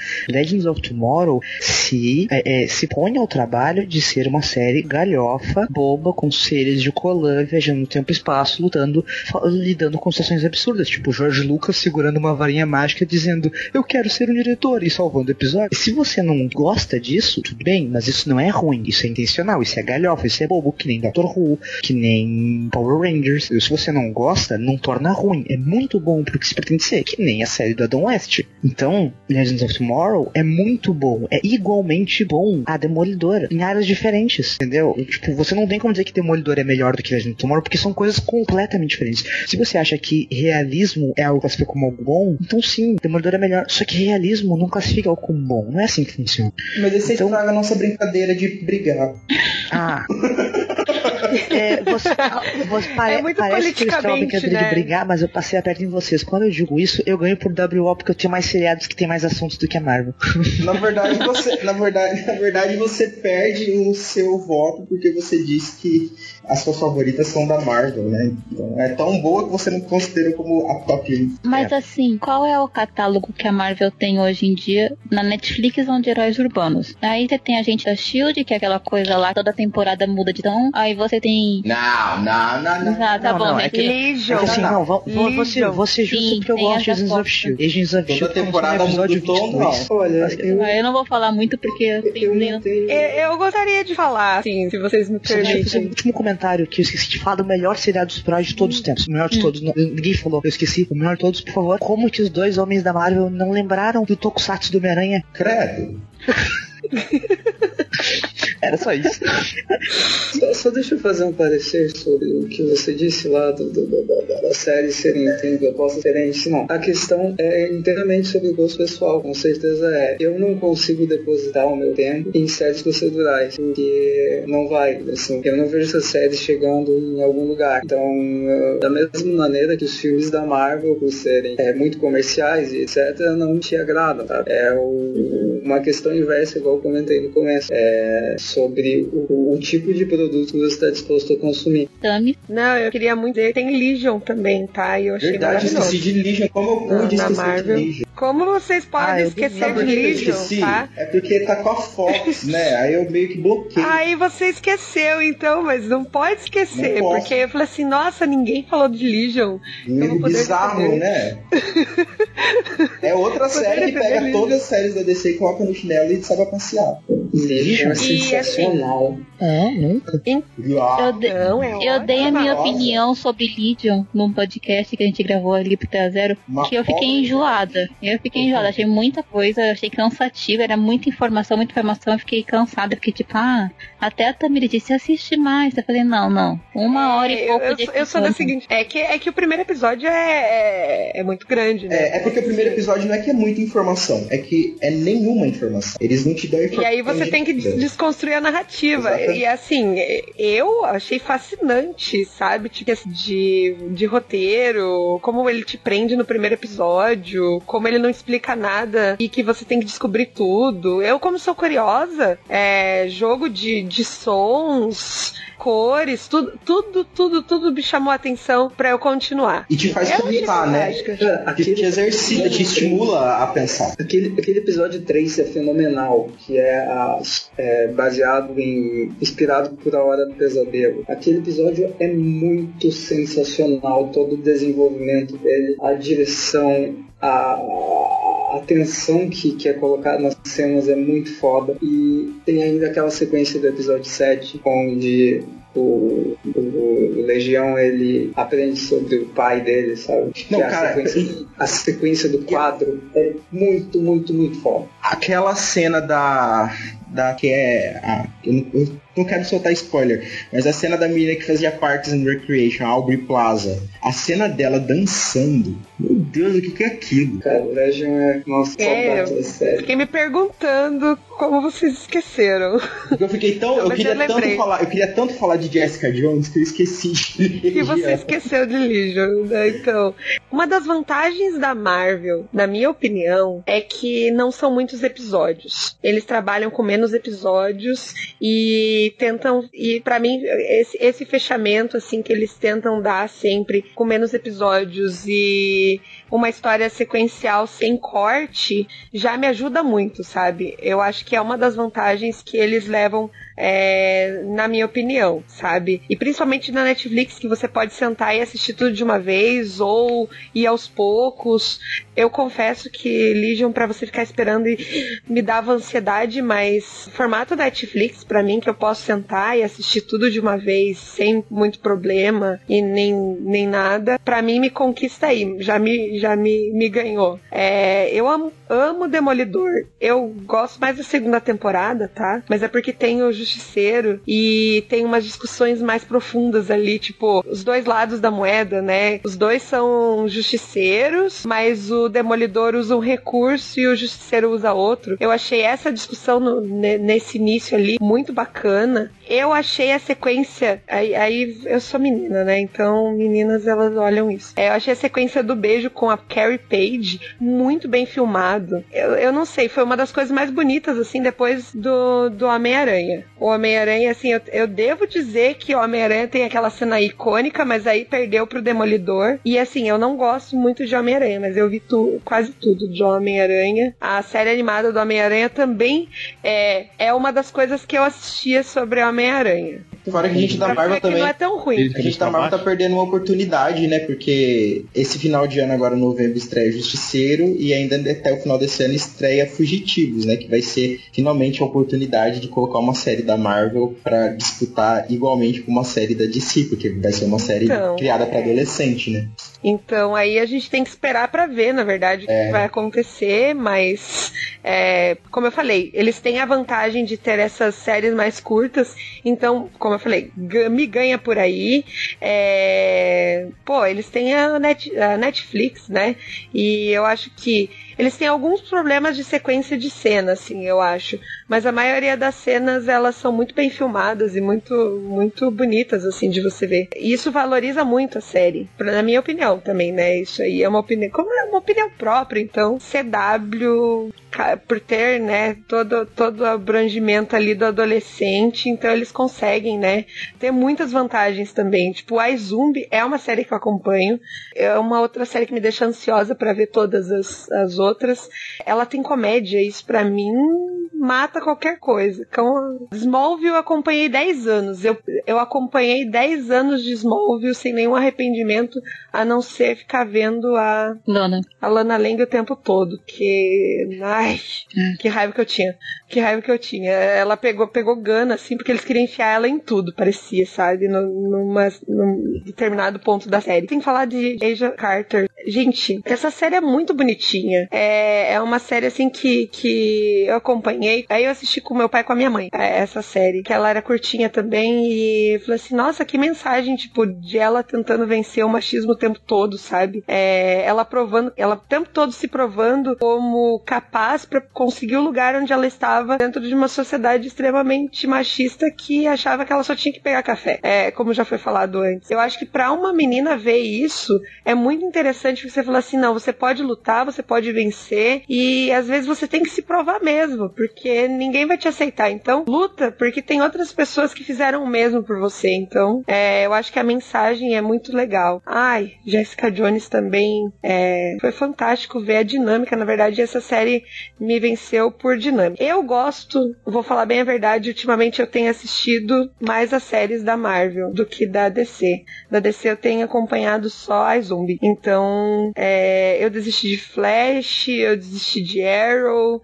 É, bom, enfim, eu tentei, mas aí, como as séries são mais curtas da, da Marvel, eu acabei terminando elas antes. Ok, pra encerrar aqui esse bloco, né? Eu acho que tentando achar meio termo, acho que o Diego falou uma coisa muito legal, que as séries da CW de super-heróis estão pra adolescentes. E eu acho que elas funcionam muito bem com esse público. Os adolescentes se envolvem com aquelas tramas, torcem, torcem por casal, e isso e aquilo, e chora e briga. É aquela coisa, eu acho que como todo mundo aqui já passou dessa faixa da vida, já não é uma coisa que nos envolve tanto, mas funciona muito bem para um público. E eu acho que a Marvel acertou em oferecer séries para um público que quer ver algo mais, que quer ver um uma coisa mais profunda, sabe?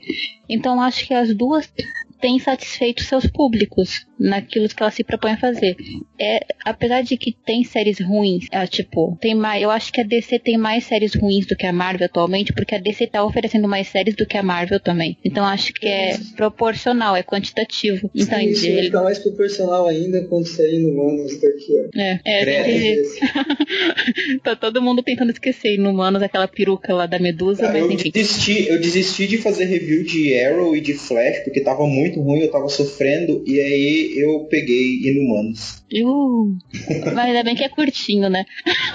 Faz menos episódios. Eu acho que é isso, sabe? Eu acho que as duas oferecem coisas. A Marvel oferece para um público, como, como aqui no podcast a maioria são adultos, a maioria gosta mais e acompanha mais. Mas talvez se a gente fosse fazer um podcast com adolescentes aqui, eles iam gostar mais do universo da CW. Então, eu acho que tá, sabe? Cada uma tem um público e tá satisfazendo elas. E eu acho que elas têm cumprido o seu papel. É muito lindo ver as crianças falando da Supergirl, assim como é muito legal ver os homens negros tendo um representante no Luke Cage, então acho que elas têm cumprido seu papel de uma forma boa. E nas animações, eu gosto de X-Men Evolution, acho que ela se comunica bem com o público adolescente, com o público jovem. Eu gosto do desenho do Homem-Aranha, mesmo vendo de novo, eu gosto. Então é isso. E agora vamos passar pro próximo bloco, vai ser rapidinho, que a gente já tá em Só 3 uma horas e coisa 40. que Todo Oi. mundo esqueceu de falar, mas The Spectacular Spider-Man é uma puta animação boa. Vamos pro último bloco. Vocês têm algum guilty pleasure de séries que vocês querem falar, ou personagens favoritos? Vamos lá. Érica, Felipe, Tamires, Diego, Renegado. Vai. Meu personagem favorito de seriados de super-heróis, considerando desenhos e tudo mais, é a Alex Danvers, porque a jornada dela de descobrimento como lésbica toca muito comigo, assim, por mais que seja uma jornada completamente diferente da minha, mexe muito comigo. Ao mesmo tempo que ela é meu personagem favorito simplesmente por esse pequeno detalhe que é um grande detalhe, meu guilty pleasure é Supergirl, porque tá chegando num nível intolerável que nem Arrow, mas eu não desisto de Supergirl.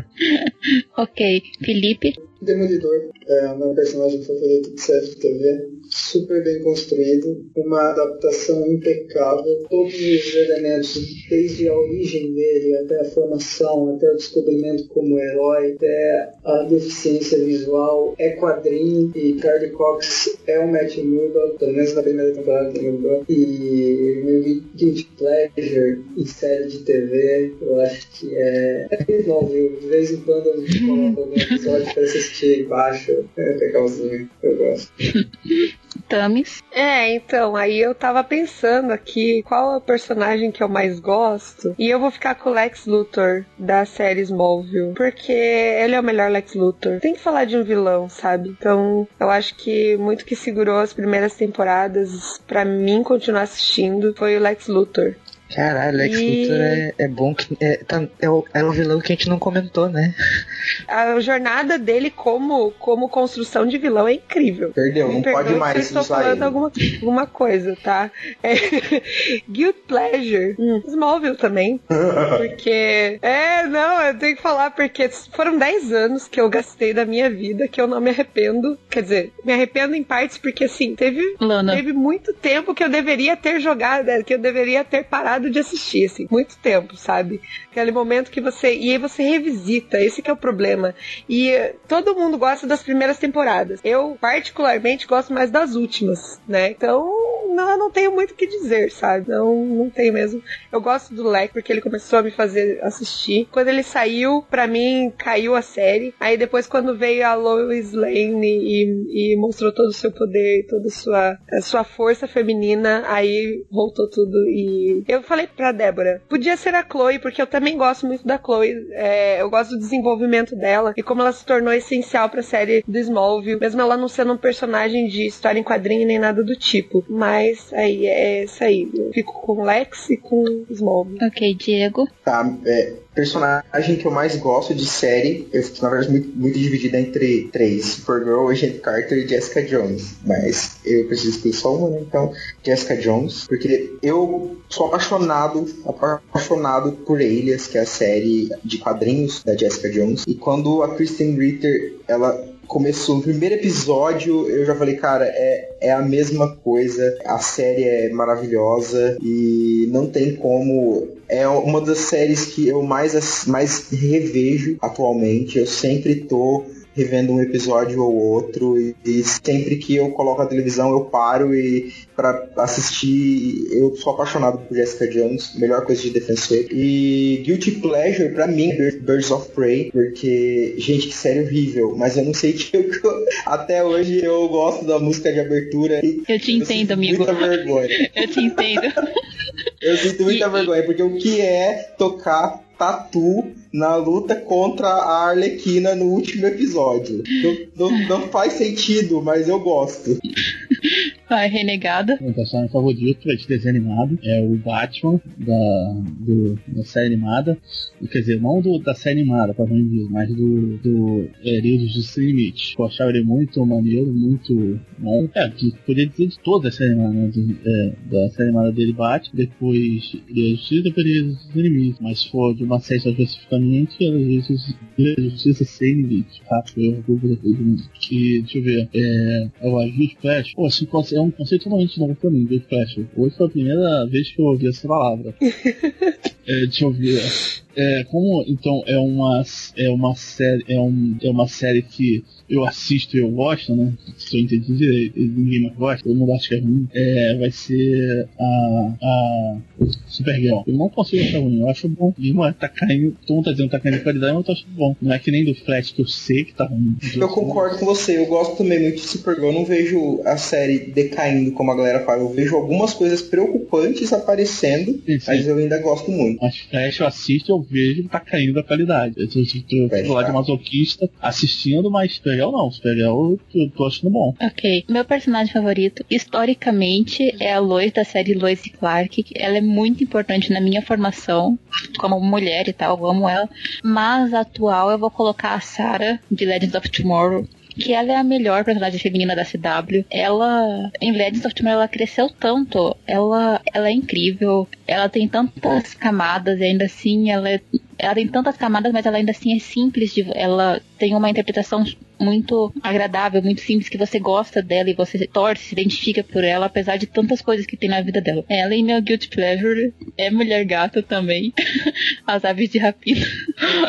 é horrível. É muito ruim. E, mas eu gosto. Gosto, não sei porquê. Mas, mas sei lá, é isso. E Smallville eu não tenho vergonha, porque eu amo essa série, tá no meu coração e tudo mais.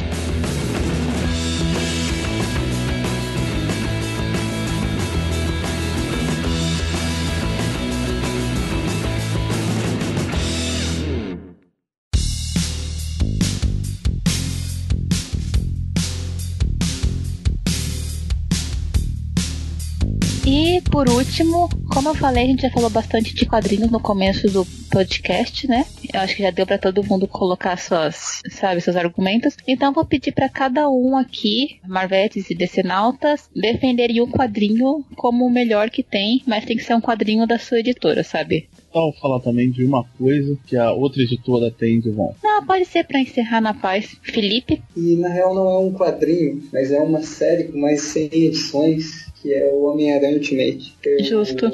Eu, entendo quem critica o Homem-Aranha Ultimate, eu sei que muita gente não gosta das atualizações, não gosta das mudanças, só que foi o Homem-Aranha com quem eu cresci. Quando eu tinha 5 anos, meu pai me comprou a primeira edição de Homem-Aranha Ultimate, eu li, eu me apaixonei e eu acompanhei a série pelos 10 anos seguintes, mensalmente, comprei em quadrinho, porque é, é a versão do Homem-Aranha com quem eu me acostumei. Adoro a versão de 6 e 6 também, mas no geral eu acho que. Quantos anos você tem? 22. Quantos anos vocês têm? Eu tenho 25. 27. 24. 28. Tô na casa de 40. eu sabia que o Renegado tinha muita história, que ele começa a contar umas coisas tipo assim, ah, quando eu era criança, eu fico assim, puxa, mas. Não, tudo bem, deixa eu falar. Mas. Enfim, o, o, o, que eu vou defender é, na real, essa série de mais 100 edições. Eu chorei quando Peter Parker morreu nos quadrinhos. E, sei lá, tem esse lado emocional pra mim, sabe? Eu acompanhei por muito tempo e é, foi uma experiência muito bacana. Eu tenho um lado afetivo com Homem-Aranha Ultimate. A melhor coisa da DC. Da DC? Eu acho que é a profundidade das histórias. Eu adoro os Elseworlds dela. Eu adoro o Batman Cavaleiro das Trevas. Eu adoro o Watchmen também. E eu acho Batman Cavaleiro das Trevas e Watchmen e o Reino da Manhã as três melhores histórias em quadrinhos que existem. Desculpa, eu sou Marvete, mas tenho que admitir que essas três são fenomenais. Essa maneira que a DC tem de trabalhar a crítica à realidade, que foi algo que a Erika comentou quando ela falou sobre ousadia, eu admiro muito isso na editora. É o que eu mais gosto da DC, de. Ok. Tamis. Então, eu vou ficar com o Batman, porque é o Batman do Neil Gaiman, a versão que ele tem, que é o que aconteceu com o Cavaleiro das Trevas, porque foi muito bem roteirizado, na minha opinião, né? Ele não tem muito a ver com, com uma batalha em si, mas como quais são as visões do que o Batman deixa, as impressões que o Batman deixa. Então, é meio filosófico, eu achei, a, a minha opinião sobre o quadrinho, né? Eu achei ele meio filosófico e meio para você parar para pensar. Mas eu tenho gostado muito e uma das últimas HQs que eu li sobre a Kamala Khan é ela apaixonada. E eu vejo muito pouquinho dos meus alunos assim, sabe? É, nome é apaixonada, a, a, o arco. E eu vejo muito dos meus alunos assim, é muito bonitinho você revisitar assim a adolescência, lembrar da primeira paixão, essas coisas assim. Então eu achei ela muito bonitinha, muito fofinha e, e emocionante de ler. Então eu acho que é isso. Eu vou ficar com essas duas. Como eu, eu, defendi um pouquinho a Marvel, né? Porque eu, eu tinha uma amiga imparcial aqui, imparcial aqui. Mas é, é, é, muito bonito ver o que. o quanto essas empresas, elas. a, a luta delas para elas poderem se manter no mercado, sabe? De não deixar os quadrinhos morrerem. E de, de se reinventar cada vez mais para você poder atingir novos públicos, ter que mudar um pouquinho para você poder mexer com as pessoas que leem para que elas continuem lendo. Então é, é, é bonito de ver esse empenho esse esforço, sabe? Então eu acho que tem muito que melhorar, mas nesse sentido de empenho e esforço para manter vivo a, os quadrinhos, eles, eles me, eu deixo aqui a minha admiração. Ok, Diego. Dos arcos, né, de histórias em quadrinhos que eu mais gosto, eu, na verdade, o que eu mais gosto nas histórias em quadrinho é relacionado aos X-Men, mas é um pouco desconectado dos X-Men, que é X-Factor, do Peter David, mas a mais recente. Hum. Não é, não do All New Marvel, eu não lembro muito bem a época da publicação, mas o que eu gosto é o primeiro arco, é A Noite Mais Longa, que é recém saído do.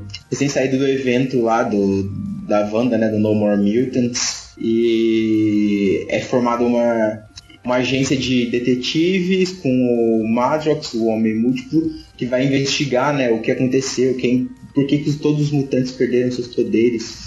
E eu gosto muito, eu gosto muito do, desse, de, dessa fase do Peter David, é muito boa. E esse, esse, primeiro arco eu sou, eu sou apaixonado. Não é tão conhecido, não é tão pop, mas eu sempre releio, eu tô, eu tô relendo tudo de novo agora, eu terminei o quarto arco e para mim é uma das melhores coisas que existe da Marvel. Já o que eu mais gosto da DC é a sensação de legado que eles têm, Reino do Amanhã.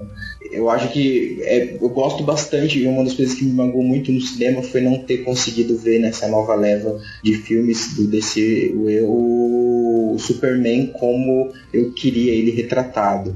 E, e, uma das coisas que eu mais odiei na Marvel foi quando eles pegaram o Capitão América e transformaram ele em um nazista da Hydra. Então eu gosto muito dessa parte do legado da DC, eu valorizo bastante é maravilhoso. E é isso. Ok, Renegado. Poxa, falar bastante, mas uma das coisas que eu, que eu gosto muito na DC é o Reino da Manhã, uma revista que vê.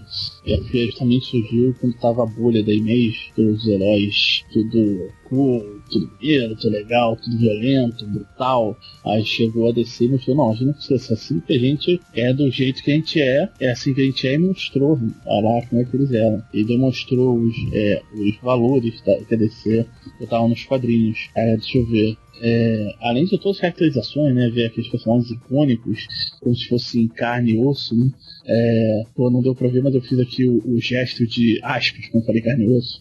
É, deixa eu ver. É, da Marvel, tem muita coisa que eu gosto da Marvel, mas pra, parar pra falar de uma coisa só, é, vamos falar do Quarteto Fantástico. Eu sinto muito falta desse grupo e acho que era um grupo que faz falta no universo Marvel. Faz muito falta. Cresci lendo tanto o personagem DC quanto da Marvel.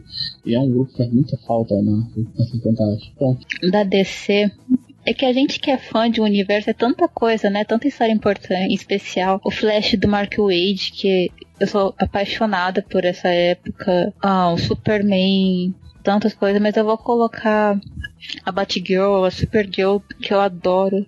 Mas eu vou colocar Superman, Grandes Astros Superman. Porque ela é tão bonita, tão pura, tão. É o Superman no seu melhor. E eu acho que o Superman, fazendo merchan do livro do Morcelli, ele tem esse poder de fazer o homem acreditar. De fazer o homem acreditar no melhor. E dentre tantas versões do Superman que são mais obscuras, Superman Grandes Astros, ela você lê aquilo e você acredita no melhor. Ele é realmente um farol de esperança. Então, eu gosto muito dessa edição, dessa história. E para mim a melhor coisa, eu vou falar da Marvel porque apesar de que eu era para ser teoricamente imparcial, eu sei que eu não fui. Apesar de que eu também ajudei a Marvel um pouquinho, umas horas, mas para mim a melhor coisa da Marvel é saber ler o público que saber ler a sociedade da época. Eu acho que ela faz isso muito bem, não só em histórias pontuais, mas acho que ela faz isso editorialmente. Quando ela lançou Homem-Aranha, ela soube ler o jovem daquela época, os movimentos estudantis. Quando ela lançou, entende, os X-Men, a Kamala Khan, eu acho que ela sabe ler a sociedade e consegue colocar isso seu, nas suas histórias. Então, isso é uma coisa que eu admiro bastante nela e que eu acho que é uma categoria, é uma característica uh, é uma característica louvável você saber ler, porque às vezes a gente fica preso no que, tipo, como era na minha época, eu quero preservar isso para sempre. A gente vê isso na DC, a gente vê que alguns editores, eles, tipo, ah, eu li os quadrinhos na Era de Prata, então quero que os quadrinhos sejam como era na Era de Prata. Mas não é assim, as pessoas mudaram, a sociedade mudou. Você não pode querer que seja como você leu. Você tem que saber a sociedade que para quem você tá vendendo hoje. E a Marvel faz isso muito bem. Agora, Erika, o microfone é teu, amiga. Primeiro eu vou falar uma coisa que eu gosto uh, muito na, na Marvel, não só a história, assim, mas o argumento do Diego do início, eu não contra-argumentei ele, porque eu queria manter, sabe, a, a, discussão e tudo, mas ele tá 100% certo. A Marvel tem mais mulheres escrevendo, não só isso, ela tem homens negros, mulheres negras, palestinas, tem pessoas, sabe? Não tem quotas de escritora palestina ou quotas de escritor negro, só, só tem escritores, sabe, escrevendo histórias. E o único motivo pelo qual a escritora palestina tá escrevendo uma personagem palestina é porque ela quis, não é porque ela é palestina. Porque ela escreve outras coisas, sabe? E isso é muito bom. Houve um tempo em que a DC era assim, com a Karen Berger, com o início da Vertigo, teve várias coisas assim, e hoje a DC não é mais assim, ele é bem menos. Ela tá, tem um controle editorial muito pesado, assim, é bem ruim, muito difícil tu ver uma mulher escrevendo um gibi de mulher. Um, tu até tem pessoa LGBT, assim, eu diria que a DC é melhor no quesito LGBT do que a Marvel, eh, mas a Marvel melhor, assim, em questão de etnia e religião. Mas é uma coisa cíclica, sabe? Não é uma política editorial da DC que é, é que é ter menos mulheres. É, uma, é só o machismo inerente da, da indústria. Eu não digo isso não se desculpar se DC é só uma consequência horrível da, da situação que a gente tem, que eu quero combater, sabe? Eu quero combater, tô tentando. A minha história da DC, se tudo der certo, esse podcast sai depois eu escrevi o texto, é, é a Corporação Infinito do Peter Milligan, de 2007. Ela tem só 12 edições. Metade dessas edições estão perdidas em uma tentativa ruim de mandado, de mandate da, da, da DC de vincular histórias com mega sagas. Então você tem umas sete, de 7 a 8 assim, de bis úteis assim, de verdade desses 12. Mas esses de bis são é uma equipe de pessoas com problemas psicológicos profundos. É a maior representação de pessoas com ansiedade, narcisismo, transexualidade e, bom, e abuso das outras pessoas, assim. É perfeito. É melhor de BG escrito sobre essa temática. É isso, sabe? Nunca mais vai voltar a ser escrito. Não vingou, ninguém fala sobre, ninguém se importa. E eu fui descobrir que existe agora, 10 anos depois.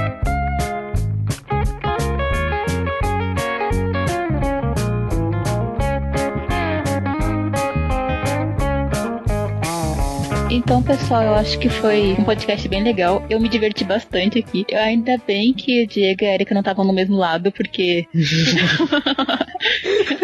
ia ser tiro, porrada e bomba pra gente aqui. Mas foi muito divertido. Eu acho que além. Teve essa rivalidade, mas eu consegui aprender bastante, porque com cada argumento você pode pensar, tipo, pô, legal, fulano fez isso, assim, sabe? Eu aprendi bastante, foi bem divertido. Obrigada por terem vindo. Ah, eu não vou gravar agora o finalzinho, sabe, da Merchant Terra Zero, porque tem uns 30 áudios meus gravados isso. Acho que o Diego pode usar algum deles, pode só colocar no final.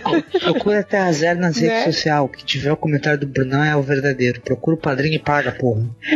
isso aí, a Erika fez o Merchant Terra Zero. Aí agora, quem tem Merchan, diz eu. Quem tem alguma coisa para falar? Érica, você tem? Eu adorei conversar com vocês. Uh, todas as animosidades, obviamente, eram pro, pro, pro benefício do podcast. E chupa Burnie. Tchau. ok, Felipe. Vocês podem me seguir no Twitter, arroba Não quer falar como é no Skype, não? ah, não, deixa o Skype de fora. Mas tá bom, ah, Twitter e o Legião, né? É, então é, vocês podem me acompanhar lá no Legião dos Heróis, eu sou editor, eu escrevo altos artigos. Eu sei, eu leio tudo!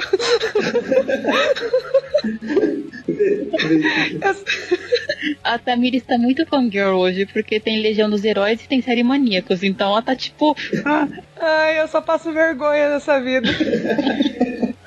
Eu nasci pra passar vergonha, gente, eu já me acostumei. Você leu o que eu escrevo? Sim. Olha que legal, uma pessoa. Não, eu também leio, não sempre, mas eu leio. Não, eu sou, eu sou fãzaça. Não, quando é lista da Marvel, assim, eu meio que pô. Ai, que absurdo, Débora, não pode. Não pode, tá? Isso é feio. Tá bom. Isso não é de Deus. E Diego? Bom, é, quem quiser me seguir no Twitter é DiegoAntunes22. Eu também faço cobertura de tudo quanto é série de super-herói, Marvel, DC, no Série Maníacos. E também tem um blog que eu discuto sobre outras coisas chamado gaynerdbrasil.com. Blog que ficou na lista de um dos 10 de maior diversidade no Brasil. É isso aí. Oh, parabéns! Obrigado. Renegado, você tem alguma coisa? É, eu acho que não. Terra Zero. Leiam lá o Terra Zero. leiam o Terra Zero, leiam minha coluna Terra Zero, pronto. Ok. Tamis? O mesmo de sempre, né? Tem o meu blog, eu escrevi um texto sobre um filme que eu tenho utilizado já há alguns anos, que é a Lenda do Tesouro Perdido, para falar sobre independência e história dos Estados Unidos. Então, quem quiser ler, pode dar uma conferida. E o Twitter, e aquelas coisas normais, né? De sempre. Então, vocês sigam Terra Zero, sigam Bolsa Nerd, tem Bolsa Nerd no Twitter, tem no Facebook também. É bem legal. Continue acompanhando, a gente tá no nosso oitavo Bolsa Nerd da vida e tá sendo muito legal gravar. Esse Uou. ano a gente ainda vai ter um Bolsa Nerd sobre Harry Potter, sobre Buffy e Star Wars Celebrations, que a gente vai declarar o nosso amor por Star Wars. Então vai. Se não declarar, eu, eu, eu vou aí e bato em você. Sim, então. Gente, se alguém falar mal de Buffy, vai ficar feio o negócio, hein? Ivo, você tá convidado não. a voltar no de Buffy, tá? Que eu sei que você gosta bastante. Com certeza, fique à vontade. Pode falar mal do, do Angel. Joss Whedon. Ah. ah, sim. É, é. Teve uma polêmica com ele essa semana, né? Uhum. Mas tá bom, pessoal. Obrigada por terem participado, vocês que estão aqui. Obrigada a vocês que estão ouvindo. E é isso. Boa noite, boa tarde, bom dia para quem estiver ouvindo na hora que estiver. E obrigada. E tchau. Bem tchau, tchau pessoal. gente. Tchau. Tchau. Tchau, tchau. tchau. tchau.